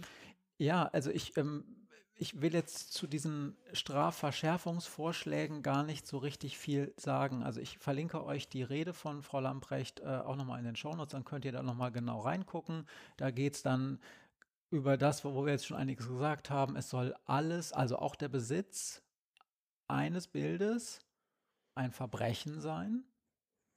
Und ähm, es, äh, und es werden noch weitere Strafrahmenverschärfungen ähm, angekündigt. Im Prinzip heißt das aber, wenn man über Strafrahmen redet, immer, dass der Richter, die Richterin nach unten hin nicht mehr so viel Ja. Spielräume haben soll. Ich will dazu mal einmal ein Beispiel erzählen. Ähm, wenn man Mitglied in einer WhatsApp-Gruppe ist, kennt jeder, ähm, und ähm, ich kenne eine Menge WhatsApp-Gruppen, die Jugendliche so untereinander pflegen. Ähm, und dann fangen die an, sich gegenseitig wilde Sachen zu schicken. Guck mal hier irgendwie äh, n- n- zwei süße Katzen, die irgendwie einen Hund jagen und äh, plötzlich ist es aber eine sterbende Katze und ähm, dann werden, werden das, werden das äh, irgendwelche seltsamen Videos mit, äh, mit äh, irgendwelchen pornografischen Inhalten, dann mit äh, kommt ein, ein Folterungsvideo aus dem Nahen Osten dazu oder irgendeins, wo jemand geköpft wird oder, ähm, oder, oder jemand gesteinigt wird. Ähm, dann kommen auch kinderpornografische Bilder dazu. Manchmal ist das nur ein einziges. Und so, dann ist man Mitglied in dieser WhatsApp-Gruppe. Mein, ein eigenes Kind ist Mitglied oder sowas in der, in der WhatsApp-Gruppe und kriegt dieses Bild einfach über die Gruppe geschickt, ohne es jemals angefordert zu haben, ohne das zu wollen und ohne dazu irgendeinen Bezug zu haben. Und rums besitzt du dieses Bild, indem du nur Mitglied dieser WhatsApp-Gruppe bist, ohne dass du tatsächlich physisch etwas getan hast. Und das ist ja die große Frage, woran macht man da jetzt eigentlich das Fehlverhalten fest? Ich persönlich, entschuldige, Also wenn, Ich- wenn da natürlich der, äh, man kommt da immer drauf, dass ein Handy beschlagnahmt Ja. wird und dann sieht man, aha, es hat einen WhatsApp-Chat gegeben, 80 Und dann Leute Mitglieder. 80 Leute Mitglieder und dann ist natürlich der, wenigstens der Anfangsverdacht da, dass alle Mitglieder dieser WhatsApp-Gruppe äh, im Besitz einer kinderpornografischen Schrift sind und entsprechend Ein Verbrechen dann für alle 80. ein Uh. Verbrechen. Äh, die müssen dann, es muss alles durchsuchen, man muss bei- allen durchsuchen. Das wird aber in der Regel, ehrlich gesagt, sowieso ja schon Ja. häufig gemacht. Ich, ich mache es da daran fest, ob jemand, der Mitglied einer WhatsApp-Gruppe ist, ähm, nachdem so ein Bild verschickt worden ist, sofort austritt oder, diese, oder wenigstens dem Administrator schreibt, was ist denn das für ein Schweinkram, sieh zu, dass er das löscht und dass jemand nicht mehr so ein Kram hier postet. Mhm. Ne, das sind die beiden, also entweder aktive Gegenwehr, dass man irgendwie mal geschrieben hat, äh, das finde ich aber widerlich, hört auf mit dem Scheiß, ich habe das sofort bei mir gelöscht, ähm, oder dass man selber aus der Gruppe austritt. Wer das sofort getan hat, ähm, meine ich, da ist es schwierig, dann auch einen Vorsatz nachzuweisen, was den Besitz von diesen Dingern Mhm. angeht, die, die man ja sozusagen einfach stumpf gekriegt hat. Ja. Also Was ist noch zu der Sache, ähm, Entschuldigung, äh, Verbrechen sagen wollte, dass wenn, also ich bin ja als Sitzungsvertreterin von der Staatsanwaltschaft, bin ich ja ähm, manchmal vorm Amtsgericht, beim Strafrichter, da ist dann sozusagen ein Richter oder eine Richterin alleine tätig oder auch mal in der Strafkammer beim Landgericht, da sitzen dann äh, zwei oder auch drei Berufsrichter und zwei Schöffen. So. Und die Feststellung ist halt, dass das Verfahren vorm Landgericht sehr viel formaler läuft. Und das, ne, Kinder, wenn die Kinderpornografie-Sachen werden dann halt auch, wenn es ein paar mehr Bilder sind und man schon vom Verbrechen ausgeht, werden auch viele Sachen vorm Landgericht verhandelt werden. Das Verfahren dort ist sehr viel formaler und die Leute werden seltener direkt angesprochen. Also mich hat das total verwundert. Letzte Woche ist ja dieses Verfahren gegen den ähm, äh, mutmaßlichen Mörder von dem Lübcke äh, Mhm. vom OEG gestartet und der ähm, Richter hat den, die Angeklagten direkt angesprochen und hat denen gesagt, hören Sie nicht auf Ihre Verteidiger, hören Sie auf mich. Fand ich auch schlank. Das Sehr mutig. Fand ich sehr mutig. Ähm, es wurde auch viel drüber diskutiert. Ähm, das passiert normalerweise, also vor dem OEG schon mal gar nicht, äh, vor dem Landgericht eigentlich auch total selten. Und vor dem Amtsgericht total oft, dass der Richter einfach den, den Angeklagten anguckt und sagt, ganz ehrlich, die Frau Staatsanwältin hat gerade vorgelesen, was Ihnen zur Last gelegt wird. Und ich rate Ihnen jetzt ganz dringend, Sie sagen da jetzt was zu. Ne, hören Sie auf mich und, und ich kann Ihnen auch versprechen, hier reißt Ihnen keiner den Kopf ab, aber Sie werden dafür bestraft werden. Und jetzt sagen Sie doch was. So, und so eine direkte Ansprache, wo man einfach nochmal mit offenem Visier spricht, das passiert vor dem Landgericht sehr viel weniger selten, weswegen, glaube ich, auch da eher die Bestrafung im Vordergrund steht und weniger eine Einwirkung in dem Moment schon auf den Angeklagten. Und das wird deutlich weniger werden dann. Ich will dazu sagen, also wenn, wenn ich in den äh, in, in das seltene Übel geraten bin, dass ich Kinderpornografie verhandeln musste, das ist ein paar Mal vorgekommen in meinem Berufsleben, dann ähm, war mein Umgang mit dem Verfahren immer so, man bekommt das, das äh, Verfahren, aus dem sich ergibt, wieso jemand Kinderpornografie besessen haben soll und das ergibt sich aus der Akte und dann gibt es immer dabei eine Bilderakte, also ein, ein Sonderband, an dem dann die Fotos, Ausdrucke oder auch Videos drangehängt sind.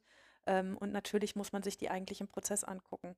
Und ich habe das immer so gehandhabt, dass ich ähm, mir drei Fotos vorher ausgesucht habe oder drei Bilder ausgesucht habe ähm, und äh, mir die markiert habe und dann im Prozess den Angeklagten gebeten habe, zu mir nach vorne an den Richtertisch zu kommen. Und dann habe ich das, die Akte aufgeschlagen und ihn gebeten, das erste Foto zu beschreiben. Und ähm, solange ich das gemacht habe in den letzten 15 Jahren, hat das keiner länger als drei Fotos lang durchgehalten, weil es einfach so fürchterlich und so widerlich ist, auch übrigens für alle anderen Beteiligten schrecklich, die dabei sitzen.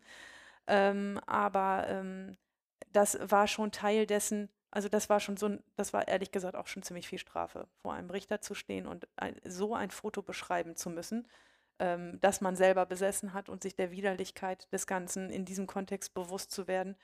Ja, also Strafe gab es dann trotzdem noch, so war es nicht. Mhm. Ähm, aber das ist das, was es würde man vom Landgericht nie machen. Nee, genau. Und sagen, da, da würden auch ein Verteidiger, es hat sich bei mir kein einziger Verteidiger getraut zu sagen, mein Mandant kommt nicht zu Ihnen nach vorne. Mhm.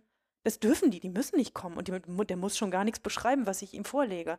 Aber alle, alle wollten natürlich auch gern kleine Brötchen backen und wollten sich gutwillig zeigen. Und ähm, das läuft beim Landgericht nicht so. Das läuft wesentlich formeller. Und da werden solche Sperenzchen, sagt einem der Verteidiger, nee, nix da, mein Mann, bleibt hier neben mir sitzen, der genau. macht gar nichts. Also, wenn ich das aber richtig verstehe, wenn das jetzt auch das alles ein Verbrechen ist und das vom Schöffen oder vom Landgericht sozusagen dann verhandelt werden muss, dann muss für einen ordentlichen Prozess wegen dieser Konkretisierung der einzelnen Tat auch eigentlich, wenn es dann kein Geständnis gibt, oder vielleicht auch bei einem Geständnis, das weiß ich jetzt nicht, jedes einzelne Bild oder jedes einzelne Video beschrieben werden. Angeguckt und beschrieben. Ja. Was man sich im Moment, sagen wir mal, flapsig schenkt, ne, weil es für alle so scheiße ist, weil das niemand gerne tut, weil niemand sich gerne so viele Fotos und Videos von solchen Dingen anguckt. Ähm, und äh, weil, weil, weil das immer so ein Agreement ist. Das ist, das ist was, da denke ich immer, gut, also wir sind im Strafprozess, der ist nun mal manchmal hässlich, da muss man dann durch. Mhm. Ähm, äh, das, dafür sind wir auch Fachpersonal, dafür, dass wir das können und dass wir da, damit umgehen können. Aber ähm, es wird in, diesem, in, in, in dieser Situation wird es mehr Kampf um die Sachen geben. Und da, mhm. wo es mehr Kampf gibt, wird es mehr, das ist das, was ich vorhin meinte, das Bedürfnis geben zu sagen, da müssen wir eben das Opfer hören. Und wenn so ein Opfer sich nach Ablauf von sieben, acht oder neun Jahren nicht mehr so gut erinnern kann, dann wird es auch mehr Freisprüche geben, als es jetzt gibt. Ja. Fürchte ich. Und diese, dieses Grundgefühl, mit einer Verschärfung kommt ein gutes Signal, aber mit einer Verschärfung kommt auch, wir brauchen mehr Zeugen vor Gericht und wir brauchen, wir werden vielleicht mehr freisprechen am Ende, weil das alles nichts hilft. Mhm. Das ist ein nicht so gutes Grundgefühl dazu, dass man eigentlich ja im Kopf hat, wir wollen was für Kinderschutz tun und dafür was tun, dass, dass Kinder besser geschützt sind in unserem Land. Und dann sagt die Justizministerin, jetzt greife ich dir vielleicht vor, weil du das noch erzählen willst, dann sagt die, ähm, wir müssen, unsere Familienrichter ähm, müssen, müssen zwangsfortgebildet werden, damit sie Kinder, also das knapp verkürzt schneller aus Familien rausnehmen, weil das im Münsteraner Fall nicht passiert ist. Das, die war, hat, da war offensichtlich das Familiengericht dran und hat das nicht gemerkt, dass da was Schlimmes im Hintergrund lief. Ähm, und sie sagt, wir müssen die Familienrichter befähigen, da schneller, äh, da, da besser mitzudenken und da besser drin zu sein. Kein Familienrichter, auch keiner da in Münster, hat das leichtfertig entschieden, damit er um elf auf dem Tennisplatz ist. Da bin ich mir ziemlich sicher, dass keiner leichtfertig über solche Entscheidungen hinweghuscht ähm, das, äh, und, und, und irgendetwas macht äh, aus Faulheit oder weil man, weil man in der Sache nicht so gut Bescheid weiß. Das Einzige, was ich mir vorstellen kann, ist, dass nicht genug Zeit ist, sich diesen Dingen gut zu widmen. Und da denke ich, liebe Justizministerin, bevor du sagst, die müssen alle zwangsfortgebildet werden, stattet uns doch mal mit genug Personal aus. Wir arbeiten deutschlandweit in Staatsanwaltschaften und Gericht mit 110 bis 120 Prozent dessen, was wir eigentlich machen müssen. Wo hast du diese Zahlen her? Also gerade außer Hüf, auf dem Hüftknochen. Nee, ja, aber, aber es gibt ja, aber es gibt ja, also es gibt ja diese, diese, diese, diese Belastungszahlen. Ja. Kannst du dazu kurz was sagen? Ja, das ist äh, schwer zu erklären. Und die Belastung, mit der ein Richter oder ein Staatsanwalt arbeitet, wird nach einem ganz bestimmten Schlüssel ähm, aufgedröselt, dem sogenannten Pepsi-Schlüssel. Ähm, da ist, ist sozusagen abstrakt berechnet, wie viele Fälle so ein Richter normalerweise und so ein Staatsanwalt normalerweise schaffen muss und hat. Und wir haben schon seit vielen, vielen Jahren, also seit ich in der Justiz bin auf jeden Fall, seit gut 15 Jahren, eine Belastung, die weit über 100 Prozent liegt. Und ich denke, ja, es fangt doch schon mal damit an, den Leuten für so viel, wie ihr sie bezahlt, auch nur Arbeit zu geben und nicht 10 oder 20 Prozent mehr Arbeit. Dann würden vielleicht, wäre vielleicht auch mehr Zeit, auf solche Fälle noch genauer zu gucken, obwohl ich mir jetzt schon sicher bin, dass keiner sowas leichtfertig hat. Also wer einen Missbrauchsvorwurf im Hintergrund hat, kein, also ich kenne keinen, und ähm, ich mag mir auch schwer vorstellen, also außer die, die selber kernpädophil sind, werden vielleicht auch ein paar sein, ähm, jemand vorstellen, der da leichtfertig drauf guckt und sagt, ach Gott, wird schon nicht so schlimm sein. Das heißt doch aber, wenn du das so sagst, es gibt also eine Belastung von Staatsanwaltschaften und Gerichten. Und jetzt sagt die Bundesjustizministerin, die für die Ausstattung der einzelnen Gerichte nicht zuständig ist, weil das, das alles die Landesjustizminister sind, wenn die jetzt sagt, wir brauchen eine Fortbildungspflicht und da ändert sich von an der Personalausstattung nicht, dann muss der Familienrichter, die Familienrichterin, wenn es überhaupt zulässig wäre, so stark in ihre richterliche Unabhängigkeit einzugreifen, dann noch zu einer Fortbildung und dann bleiben halt noch mehr Akten liegen und sie hat noch weniger Zeit. Ich will nicht gegen Fortbildung quatschen, ne? Fortbildungen sind was Gutes. Ne? Aber, ähm, aber ich finde das einen echt schlanken Fuß und das ist das, worüber ich mich in der letzten Folge so aufgeregt habe. Politik immer nur, immer nur Aktionismus in den Teilen entfaltet, die am Ende die Politik keinen Cent kosten. Und ich glaube, um Kinder in diesem Land effektiv schützen zu können vor solchen schlimmen Taten, müssten wir einfach mal Geld in der Hand nehmen. Müssten wir mehr, mehr vor allen Dingen mehr Polizisten äh, bezahlen und mehr Ermittler, die das gut und ordentlich ermitteln und dann auch bestimmt die Justiz.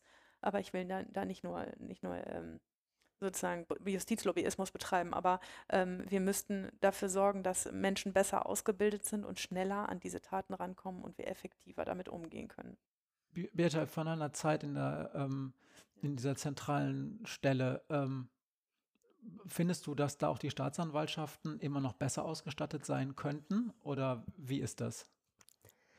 Ähm, also die, die Staatsanwaltschaft selber fertigt ja die, die, Anklagen und führt die Ermittlungen. Die eigentliche Auswertung der Datenträger macht aber die Polizei. Ja. Das heißt, ich als, als Staatsanwalt oder Staatsanwältin gucke ich natürlich auch selber drauf, äh, was die mir geliefert haben und überprüfe die Sachen aus, auch. Aber die, die einzelnen Bilder, es werden wirklich alle Bilder gezählt, teilweise werden sie noch kategorisiert. Ähm, und die Polizei hat äh, die, die bei uns jedenfalls die Ansage, jedes einzelne Bild sich anzugucken. Und zwar aus dem Grund, dass man natürlich verhindern möchte, dass da irgendwo reale Missbrauchsbilder drin sind. Also es gibt ja verschiedene Kategorien von den Leuten die, oder, oder von ähm, Beschuldigten. Einmal die, die sozusagen in Anführungszeichen nur Konsumenten sind und die halt Bilder haben, die schon seit Jahrzehnten durchs Netz geistern. Oder es sind welche, die aktuell oder früher ähm, selbst Hands-on-Delikte, heißt das, begangen haben, also sexuellen Kindesmissbrauch begangen haben. Mhm. Und äh, die sollen natürlich nicht im, in dieser Flut der Bilder irgendwie untergehen.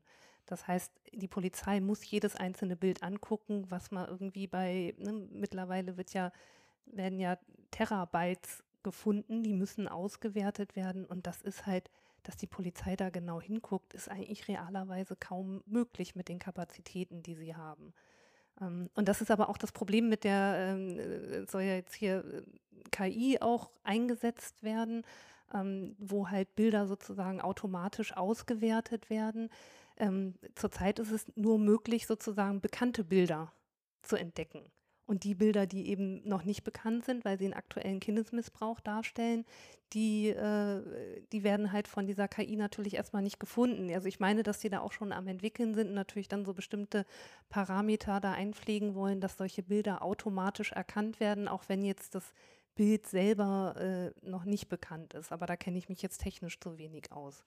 Aber das ist natürlich ein Problem. Und also ich finde auch, dass die Polizei vielleicht in diesem Bestreben, den, das bleibt sozusagen am Endpolizisten hängen, der dann da sitzt und wochenlang sich durch diese ähm, teilweise wirklich furchtbaren Bilder klicken muss und einfach nur stumpf zählt und hat pro Sekunde, äh, jagt er da mehrere Bilder durch und muss die irgendwie kategorisieren. Eigentlich wäre es ja sinnvoller, so ein bisschen geordneter daran zu gehen und zu sagen, okay, wir durchsuchen erst die Bilder, ähm, die auf dem Handy gefunden wurden, weil in der Regel mit dem Handy foto selbst fotografiert wird. Dann gucken wir alle, alle Bilder an, die, die irgendwie eine andere eine Betitelung haben, wie 001, 002 JPEG. Mhm. Also dass man so ein bisschen guckt halt, wirklich guckt, sind da Missbrauch, wo Missbrauchsbilder, reale Missbrauchsbilder zu erwarten sind, die der Täter womöglich selbst gefertigt hat und den Rest dann sozusagen einfach mit so einem Programm durchlaufen lässt. Das erzählt sie da gerade so technisch, aber das ist total interessant. Ne? Also äh, wenn ich einen Durchsuchungsantrag bekomme in so einer Sache, äh, dann steht da manchmal von der Staatsanwaltschaft drunter, ähm, ich bitte die Polizei, ähm, Blatt 3 der Akte darauf zu achten, in der Wohnung danach zu gucken, ob es diesen grünen Küchenschrank in der Wohnung gibt. Mhm. Ähm, ne, dann, da ist offensichtlich was an einem Foto aufgefallen und, ähm, und dann, dann denkt man, wir müssen mal gucken, ob, ähm, ob wir vielleicht in derselben Wohnung stehen wie die, die auf dem Bild abgebildet ist, weil dann finden wir vielleicht auch das Opfer und können dem helfen. Das kann und das spricht auch dagegen, das Ganze halt in eine Fremdauswertung. Es gibt ja sozusagen Gutachterfirmen, die das auch übernehmen können. Das ist aber sehr, sehr teuer. Und die machen auch ähm, aber die, Schwierige eben, Arbeit. Mhm. die haben keine kriminalistische Erfahrung. Und ich habe durchaus schon Sachen gehabt, da hat die Polizei Bilder ausgewertet und dann sagt der eine Beamte zu dem anderen, das ist doch der Junge, der uns die Tür da aufgemacht hat, weil die die Durchsuchung gemacht haben. So, und dann geht man der Sache natürlich nach. Also es ist, sprich, es ist halt total schwierig. Ähm, also die Polizei ist nicht gut genug ausgestattet, sowohl technisch als auch personell, wobei ich glaube, dass man halt da einfach noch mehr Personen reinzustecken, das macht halt keinen Sinn, weil auch die Bilderflut immer mehr wird und man kann es im Grunde so, wie es jetzt ist, indem man sagt, da sitzt ein Polizist, der geht die Bilder händisch durch sozusagen, so ist es einfach nicht äh, hinzukriegen. Ja, aber in, in, Zeiten, in denen deine Uhr von Apple erkennt, wenn du dich auf die Fresse legst und alleine den Rettungswagen anruft, äh, ne? ich, ich finde, in solchen Zeiten ja, muss da doch Kraft und Energie reingesteckt werden. Und äh, dieses technisch ist nicht möglich, Ja. ähm, ist ja in unseren Zeiten echt schwierig. Es ist nur eine Frage, wer, wer da wie viel Geld warum reinsteckt. Mhm. Und immer nur zu sagen, ja, wir machen da mal eine schicke Strafverschärfung und damit hat sich das. Ähm, und da haben wir ganz viel gegen Kindesmissbrauch getan. Das halte ich für eine echte Luftnummer. Ich glaube, man muss ganz andere Dinge gegen Kindesmissbrauch tun. Ich habe auch einen interessanten Fakt aus dieser ähm, Studie über die Philippinen, den ich äh, in, diesem, ähm, in diesem Kontext nochmal nennen will. Und zwar ähm, steht hier als allererste ähm, Schlussfolgerung, dass 64 Prozent der Fälle, wo also philippinische Strafverfolgungsbehörden diese F äh, Fälle von Kindesmissbrauch oder wo dann diese Bilder erstellt wurden, ähm, auf Initiative vor allen Dingen westlicher Law Enforcement Agency, also wahrscheinlich Polizei oder Interpol oder wer auch immer, ange, äh, ange, äh, angefangen haben. Das heißt, ähm, die Philippinen zum Beispiel als ein Beispiel sind natürlich auch stark überfordert, dem Ganzen Herr zu werden. Und die brauchen internationale Hilfe. Und die im Prinzip heißt, steht hier, zwei Drittel dieser Verfahren, die die dann durchführen, kommen auf internationale Anforderungen. Und wenn wir diese Mittel nicht bereitstellen, also wenn wir nicht genug Polizisten zum Beispiel bereitstellen, um diese Bilder sich anzugucken, um zu gucken, hm, ist da vielleicht was Aktuelles? Kann ich da zum Beispiel, was weiß ich, einen Fernseher sehen, wo eine relativ neue Newsmeldung äh, ist oder sowas? Ähm, und wenn die das dann nicht an die Philippinen als ein Beispiel melden, dann sind die auch nicht in der Lage, die echten Opfer, die möglicherweise immer noch leben und die es immer noch gibt, zu schützen. Das heißt, wir würden auch internationalen Opferschutz betreiben, Mhm. wenn wir ähm, unsere Forensiker, unsere Fahnder in diesem Bereich besser ausstatten und ein bisschen weniger über Symbolpolitik äh, nachdenken würden. Nur nochmal, das kostet natürlich Geld. Und zwar nicht nur für Menschen, sondern auch für Ausbildung dieser Menschen, für die richtige IT, für internationale Kongresse, wo man sich austauscht mit, ich meine, es gibt ja auf, in jedem Land gibt es ja Fahnder und dieses in Anführungsstrichen Business ist ja international. Mhm. Ja, ein schwieriges Thema, aber So, haben wir noch was oder wollen wir es damit bewenden lassen? Ich würde gern noch sagen, das letzte Wort, was die Justizministerin in ihrer Rede sagt, sie sagt dann am Ende, und jetzt müssen wir der Wut aus Münster endlich Ausdruck verleihen und deshalb die Gesetze ändern. Das finde ich recht schwach, wenn unser Gesetzgeber aus Wut ein ähm, äh, Schlussfolgert, dass äh, aus, aus äh, bürgerlicher Wut die, die Schlussfolgerung zieht, Gesetze zu ändern. Äh, Gesetze zu ändern und Gesetze zu machen sollte immer ein, ein Prozess sein, in den Spezialisten einbezogen werden, in den alle angehört werden. Das ist bei so schnellen Gesetzesvorhaben wie dem, das jetzt läuft, irgendwie übrigens auch nicht der Fall, dass die Praxis mal gefragt wird, was denkt ihr denn dazu, was ist eure Wirklichkeit, wie nehmt ihr das wahr, ähm, sondern dass Sachen einfach sehr schnell gemacht werden und schnell übers Knie gebrochen werden, um dieser Wut äh, sozusagen etwas ähm, etwas zu geben und, und, und Futter zu geben und zu sagen, hier, wir machen jetzt etwas dagegen. Ich glaube, dass das, dass da viel Scheinpolitik ist und ich würde mir wünschen, dass ähm, das effektiver da, äh, sich mehr Leute mit, mit schlauen Gedanken irgendwie Gedanken darüber machen würden, wie können wir denn tatsächlich die Situation verbessern und wirklich helfen und ähm, verhindern, dass noch mehr Kinder Opfer von so schlimmen Straftaten werden. Wir haben ganz am Anfang, bevor wir diesen Podcast gestartet haben, vereinbart mit Birte, dass Birte uns zum Abschluss noch zwei Fragen stellt. Ähm, das ist jetzt vielleicht ein krasser Bruch, aber auf der anderen Seite will ich auch unsere Hörenden nicht unbedingt mit diesem ganz furchtbaren Thema rauslassen. Ich weiß nicht, was du jetzt für Fragen für uns rausgesucht hast, Birte. Also ich habe äh, eine Frage für dich, Matthias, und eine Frage für dich, Maria. Und grundsätzlich finde ich ja auch, dass in jeden Podcast Rubriken reingehören. Insofern finde ich diese zwei Fragen sehr gut.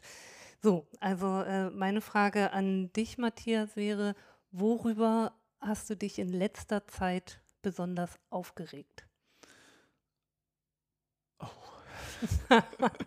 In politischer Hinsicht oder überhaupt? Egal. Heute Morgen das Tochter das Zimmer unserer Tochter.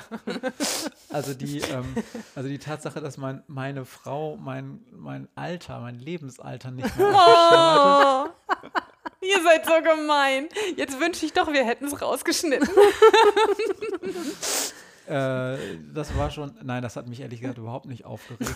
Ja, weil ich bin ja. Belustigt, viele Tage lang. Nein, nein, überhaupt nicht ich bin ja tatsächlich, äh, also ich bin ja so ein Medientyp und ich erkenne ja Nachrichtenfaktoren und emotionalisierende Content-Elemente sofort. Ja. Mhm. Das heißt, als sobald als Maria diesen in Anführungsstrichen Fehler gemacht hat, wusste ich, das Ding trägt auf jeden Fall. Ja. Und das kommt gut. Ja, weil man Publikum. als Hörer innerlich komplett zusammen, sich alles zusammenzieht und denkt, uh, das gibt noch Ärger. Nee, nee überhaupt nicht. Ich, ich habe sofort, ich hab sofort den, den Nachrichtenwert des Ganzen gebrochen. und die, vielleicht hat es drei oder vier Leute dann noch mehr befriedigt, unseren Podcast zu hören, weil okay. sie dieses emotionale Element hatten. Insofern hat mich das überhaupt nicht aufgeregt.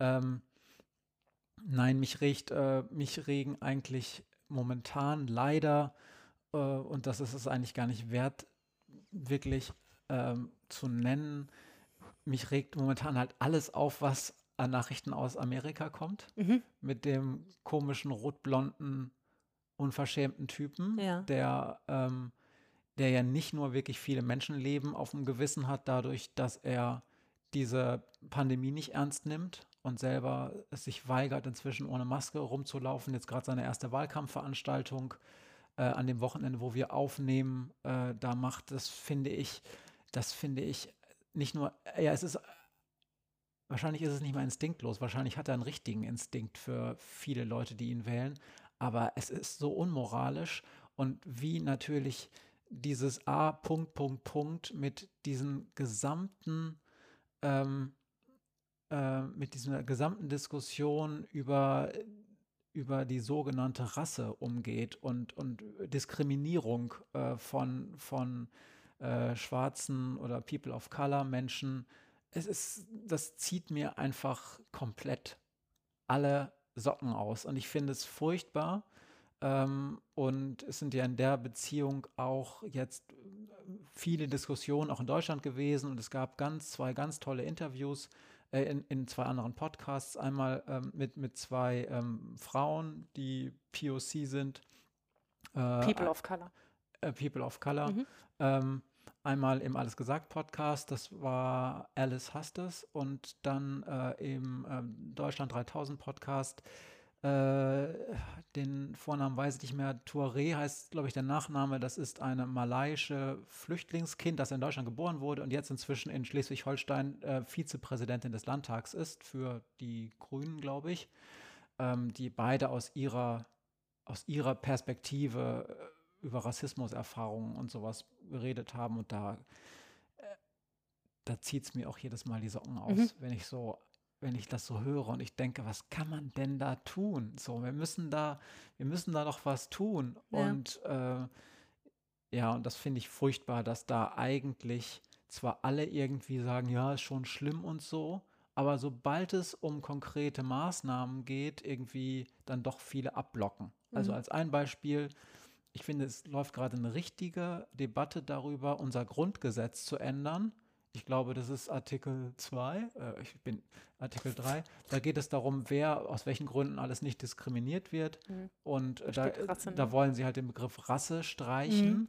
Ähm, und da gibt es eine Diskussion, die dann häufig abgeblockt wird, äh, teilweise auch aus nicht so falschen Argumenten, weil natürlich diese Rassisten den Begriff Rasse auch benutzen und dann auch aufgrund dieser Grundlage auch diskriminieren. Aber trotzdem ist ja schon die Frage, wollen wir in unserer fucking Verfassung äh, den Begriff Rasse drin stehen haben oder schreiben wir dann nicht eine andere Umschreibung, diese Art von Diskriminierung rein, einfach um diesen Begriff rauszuhaben. Und das halten dann ganz viele für, äh, für ganz, äh, für, für kleinkariert Mhm. und keine Ahnung und wer braucht das schon? Und ich denke so, ja genau, an diesem Punkt, wo einfach nur People of Color das auch unterstützen und sagen, ja, sch- streich das doch raus, Mhm. da wissen schon wieder ganz viele Leute besser und sagen, wir wissen schon, wie man richtig antidiskriminiert. So, Ja. wir wissen schon, wie ihr nicht mehr diskriminiert werdet. Und ich denke so, nein, verdammte Scheiße, ihr habt das noch nie gewusst. Ich habe das noch nie gewusst, weil ich ein privilegierter alter weißer Mann bin. Warum schneidet ihr den Leuten schon wieder das Wort ab? Mhm. Wenn es sie doch betrifft, dann lasst sie doch bestimmen, was wir da rein, das, was sie da reinschreiben. Oder lasst sie zumindest mal in, der- in der Diskussion laut werden. Und das regt mich halt einfach so auf, diese Unsensibilität. Schluss. Okay, die Macht der Worte, ich sehe das ja auch so. Also man muss sich ja mal Gedanken drüber machen, welche Worte man benutzt und welche Worte man in, in vorderen Artikel im Grundgesetz stehen haben möchte. Das stimmt. Ja, vielen Dank. Bitte? Jetzt meine Frage an Maria. Maria, worüber hast du dich in letzter Zeit amüsiert? Hm. Also ich habe mich wirklich amüsiert über die vielen Menschen, die mir geschrieben haben, wie lustig das war, dass ich Matthias Geburtsdatum nicht kenne. Es haben tatsächlich viele angerufen Mein gesagt. Geburtsdatum kennt. äh, Das. Geburtsdatum kenne ich super, aber ähm, äh, alle ähm, und alle Versuche, das zu erklären, ähm, was, ähm, was, wo, wie das dazu geführt hat, ist, ein, also man muss das einmal dazu Außer sagen. ich kann kein Mathe. Außer ich kann kein Mathe. Ich bin ein Jahr älter als Matthias. Das ist ja relativ selten. Ähm, und ich habe fest angenommen, er würde 43, weil ich dachte, ich sei schon 43. ich kann also nicht nur kein Mathe, ich weiß auch mein eigenes Alter nicht. Zumindest hatte ich das zu dem Zeitpunkt nicht parat. Aber ab irgendeinem gewissen Lebensalter ist das ja nicht mehr so wichtig, wie alt man tatsächlich ist. Ähm, und ähm, ich hatte mich selber in Gedanken älter gemacht und dadurch ist es passiert. Aber das war jetzt nicht so richtig lustig. Nein, nein, aber die, aber die Bemerkung, die dazu kam, war schon ganz schön lustig. Und dann ähm, hat mich ähm, in der letzten Woche ein ähm, ähm, jemand angeschrieben über diesen Podcast ähm, und hat ähm, so, so lustig, wir, sagen ja, ich bin Maria und ich arbeite in einer norddeutschen Großstadt und da hat mir jemand geschrieben, "Äh, hallo, mein Name ist Max, ich ändere den Namen jetzt, ich arbeite auch in einer norddeutschen Großstadt als Jugendstaatsanwalt ähm, und ähm, ich mag euren Podcast und ich, äh, je länger ich das gelesen habe, desto mehr wusste ich, wer das genau ist und dass es jemand aus dem Nachbarhaus ist, der offensichtlich irgendwie über den Podcast gestolpert war und ihn gehört hatte. Und Also wird es auch in der benachbarten Staatsanwaltschaft gehört. Offensichtlich. Und das war ganz süß, weil, ähm, weil äh, ich das gar nicht auf dem Schirm hatte, dass der das hört. Ähm, und äh, das war so ein freundliches Hallo, mein Name ist Max, ich arbeite in einer Stadt, so in nordischen Großstadt und ich, ähm, ich habe eine Anregung für euch. Ähm, da kommt ja ziemlich wenig Staatsanwaltschaft vor bei euch. Kann man da nicht mal ein bisschen was machen und kannst noch ein bisschen mehr erzählen, was eigentlich die Staatsanwaltschaft tut? Nur so eine Anregung. Dann habe ich sehr freudig zurückgeschrieben, warte die zwölfte Folge ab. Da werden wir die objektivste Ja. Behörde der Welt zu Gast haben in unserem Podcast. Ja, es hat mich sehr amüsiert, habe ich sehr gelacht, als ich die E-Mail gekriegt habe. Okay. Ja, danke schön. Bitte. Ich glaube, wir sind durch, meine Lieben. Wir haben auch ähm, zwei Stunden 20 schon auf der Uhr. Wir haben es auch tatsächlich geschafft, in der ganzen Zeit diverse spielende Kinder aus dem Wohnzimmer herauszuhalten und müssten jetzt mal die Tür langsam wieder aufmachen. Habt ihr noch etwas, was ihr unseren Hörenden mitgeben wollt? Maria, wir müssten noch den Ausblick fürs nächste Mal machen, Na, damit toll. wir sicherstellen, was wir garantiert Nicht machen. Dann würde ich mich jetzt an dieser Stelle verabschieden und mich bedanken. Ich habe mich sehr gefreut, dabei zu sein und fand es mega super hier und äh, ja, Wie, wie viel schön, dass du Erfolg weiterhin und ich werde euch weiterhin äh, hörenderweise treu bleiben. Sehr schön. Wie schön, dass du da warst. Äh, war sehr bereichernd, finde ich, und auch mal cool zu dritt zu diskutieren. Sonst ist das ja irgendwann langweilig, wenn man. Mit dem Nein. 43-Jährigen. Ah. oh, sondern ein junges Huhn, der ist erst 42. der versteht das noch gar nicht. Nee. Ich freue mich jetzt auf die Post-Production und hoffe, ich kriege dieses äh, Kopfhörerbrummen noch raus, aber vielleicht ist es auch gar nicht so schlimm. Ja, dann Wir schauen mal, was wir nächste Woche machen. Wir reagieren im Moment auch viel auf das, was ähm, sich ähm, in der Weltpolitik so tut. Wir bleiben an dem Polizeithema dran. Wir bleiben auch dran, weiter Gäste einzuladen. Ähm, und ähm, weiter hier mit Leuten darüber zu diskutieren, was im Jugendrecht wichtig ist. Schauen wir mal, was nächste Woche passiert. Und ich hoffe, wir kriegen auch mal endlich einen Gast wirklich remote. Dann kann ich nämlich endlich mal mein, mein Studio-Link ausprobieren. Mhm. Das ist, ich habe das, ist egal, das ist Podcast-Technik, aber es ist der Hammer. Schreib's auf Twitter. keine, keine Ahnung, was wir kriegen, ein Gast remote heißt, aber gut. Also, wir sehen uns und hören uns vor allen Dingen beim nächsten Mal. Liebe Leute, bis dahin. Tschüss. Dahin. Tschüss. Tschüss. They say I got to learn, but nobody's here to teach me. If they can't understand it, how can they reach me? I guess they can't, I guess they won't, I guess they front. That's why I know my life is out of luck, fool.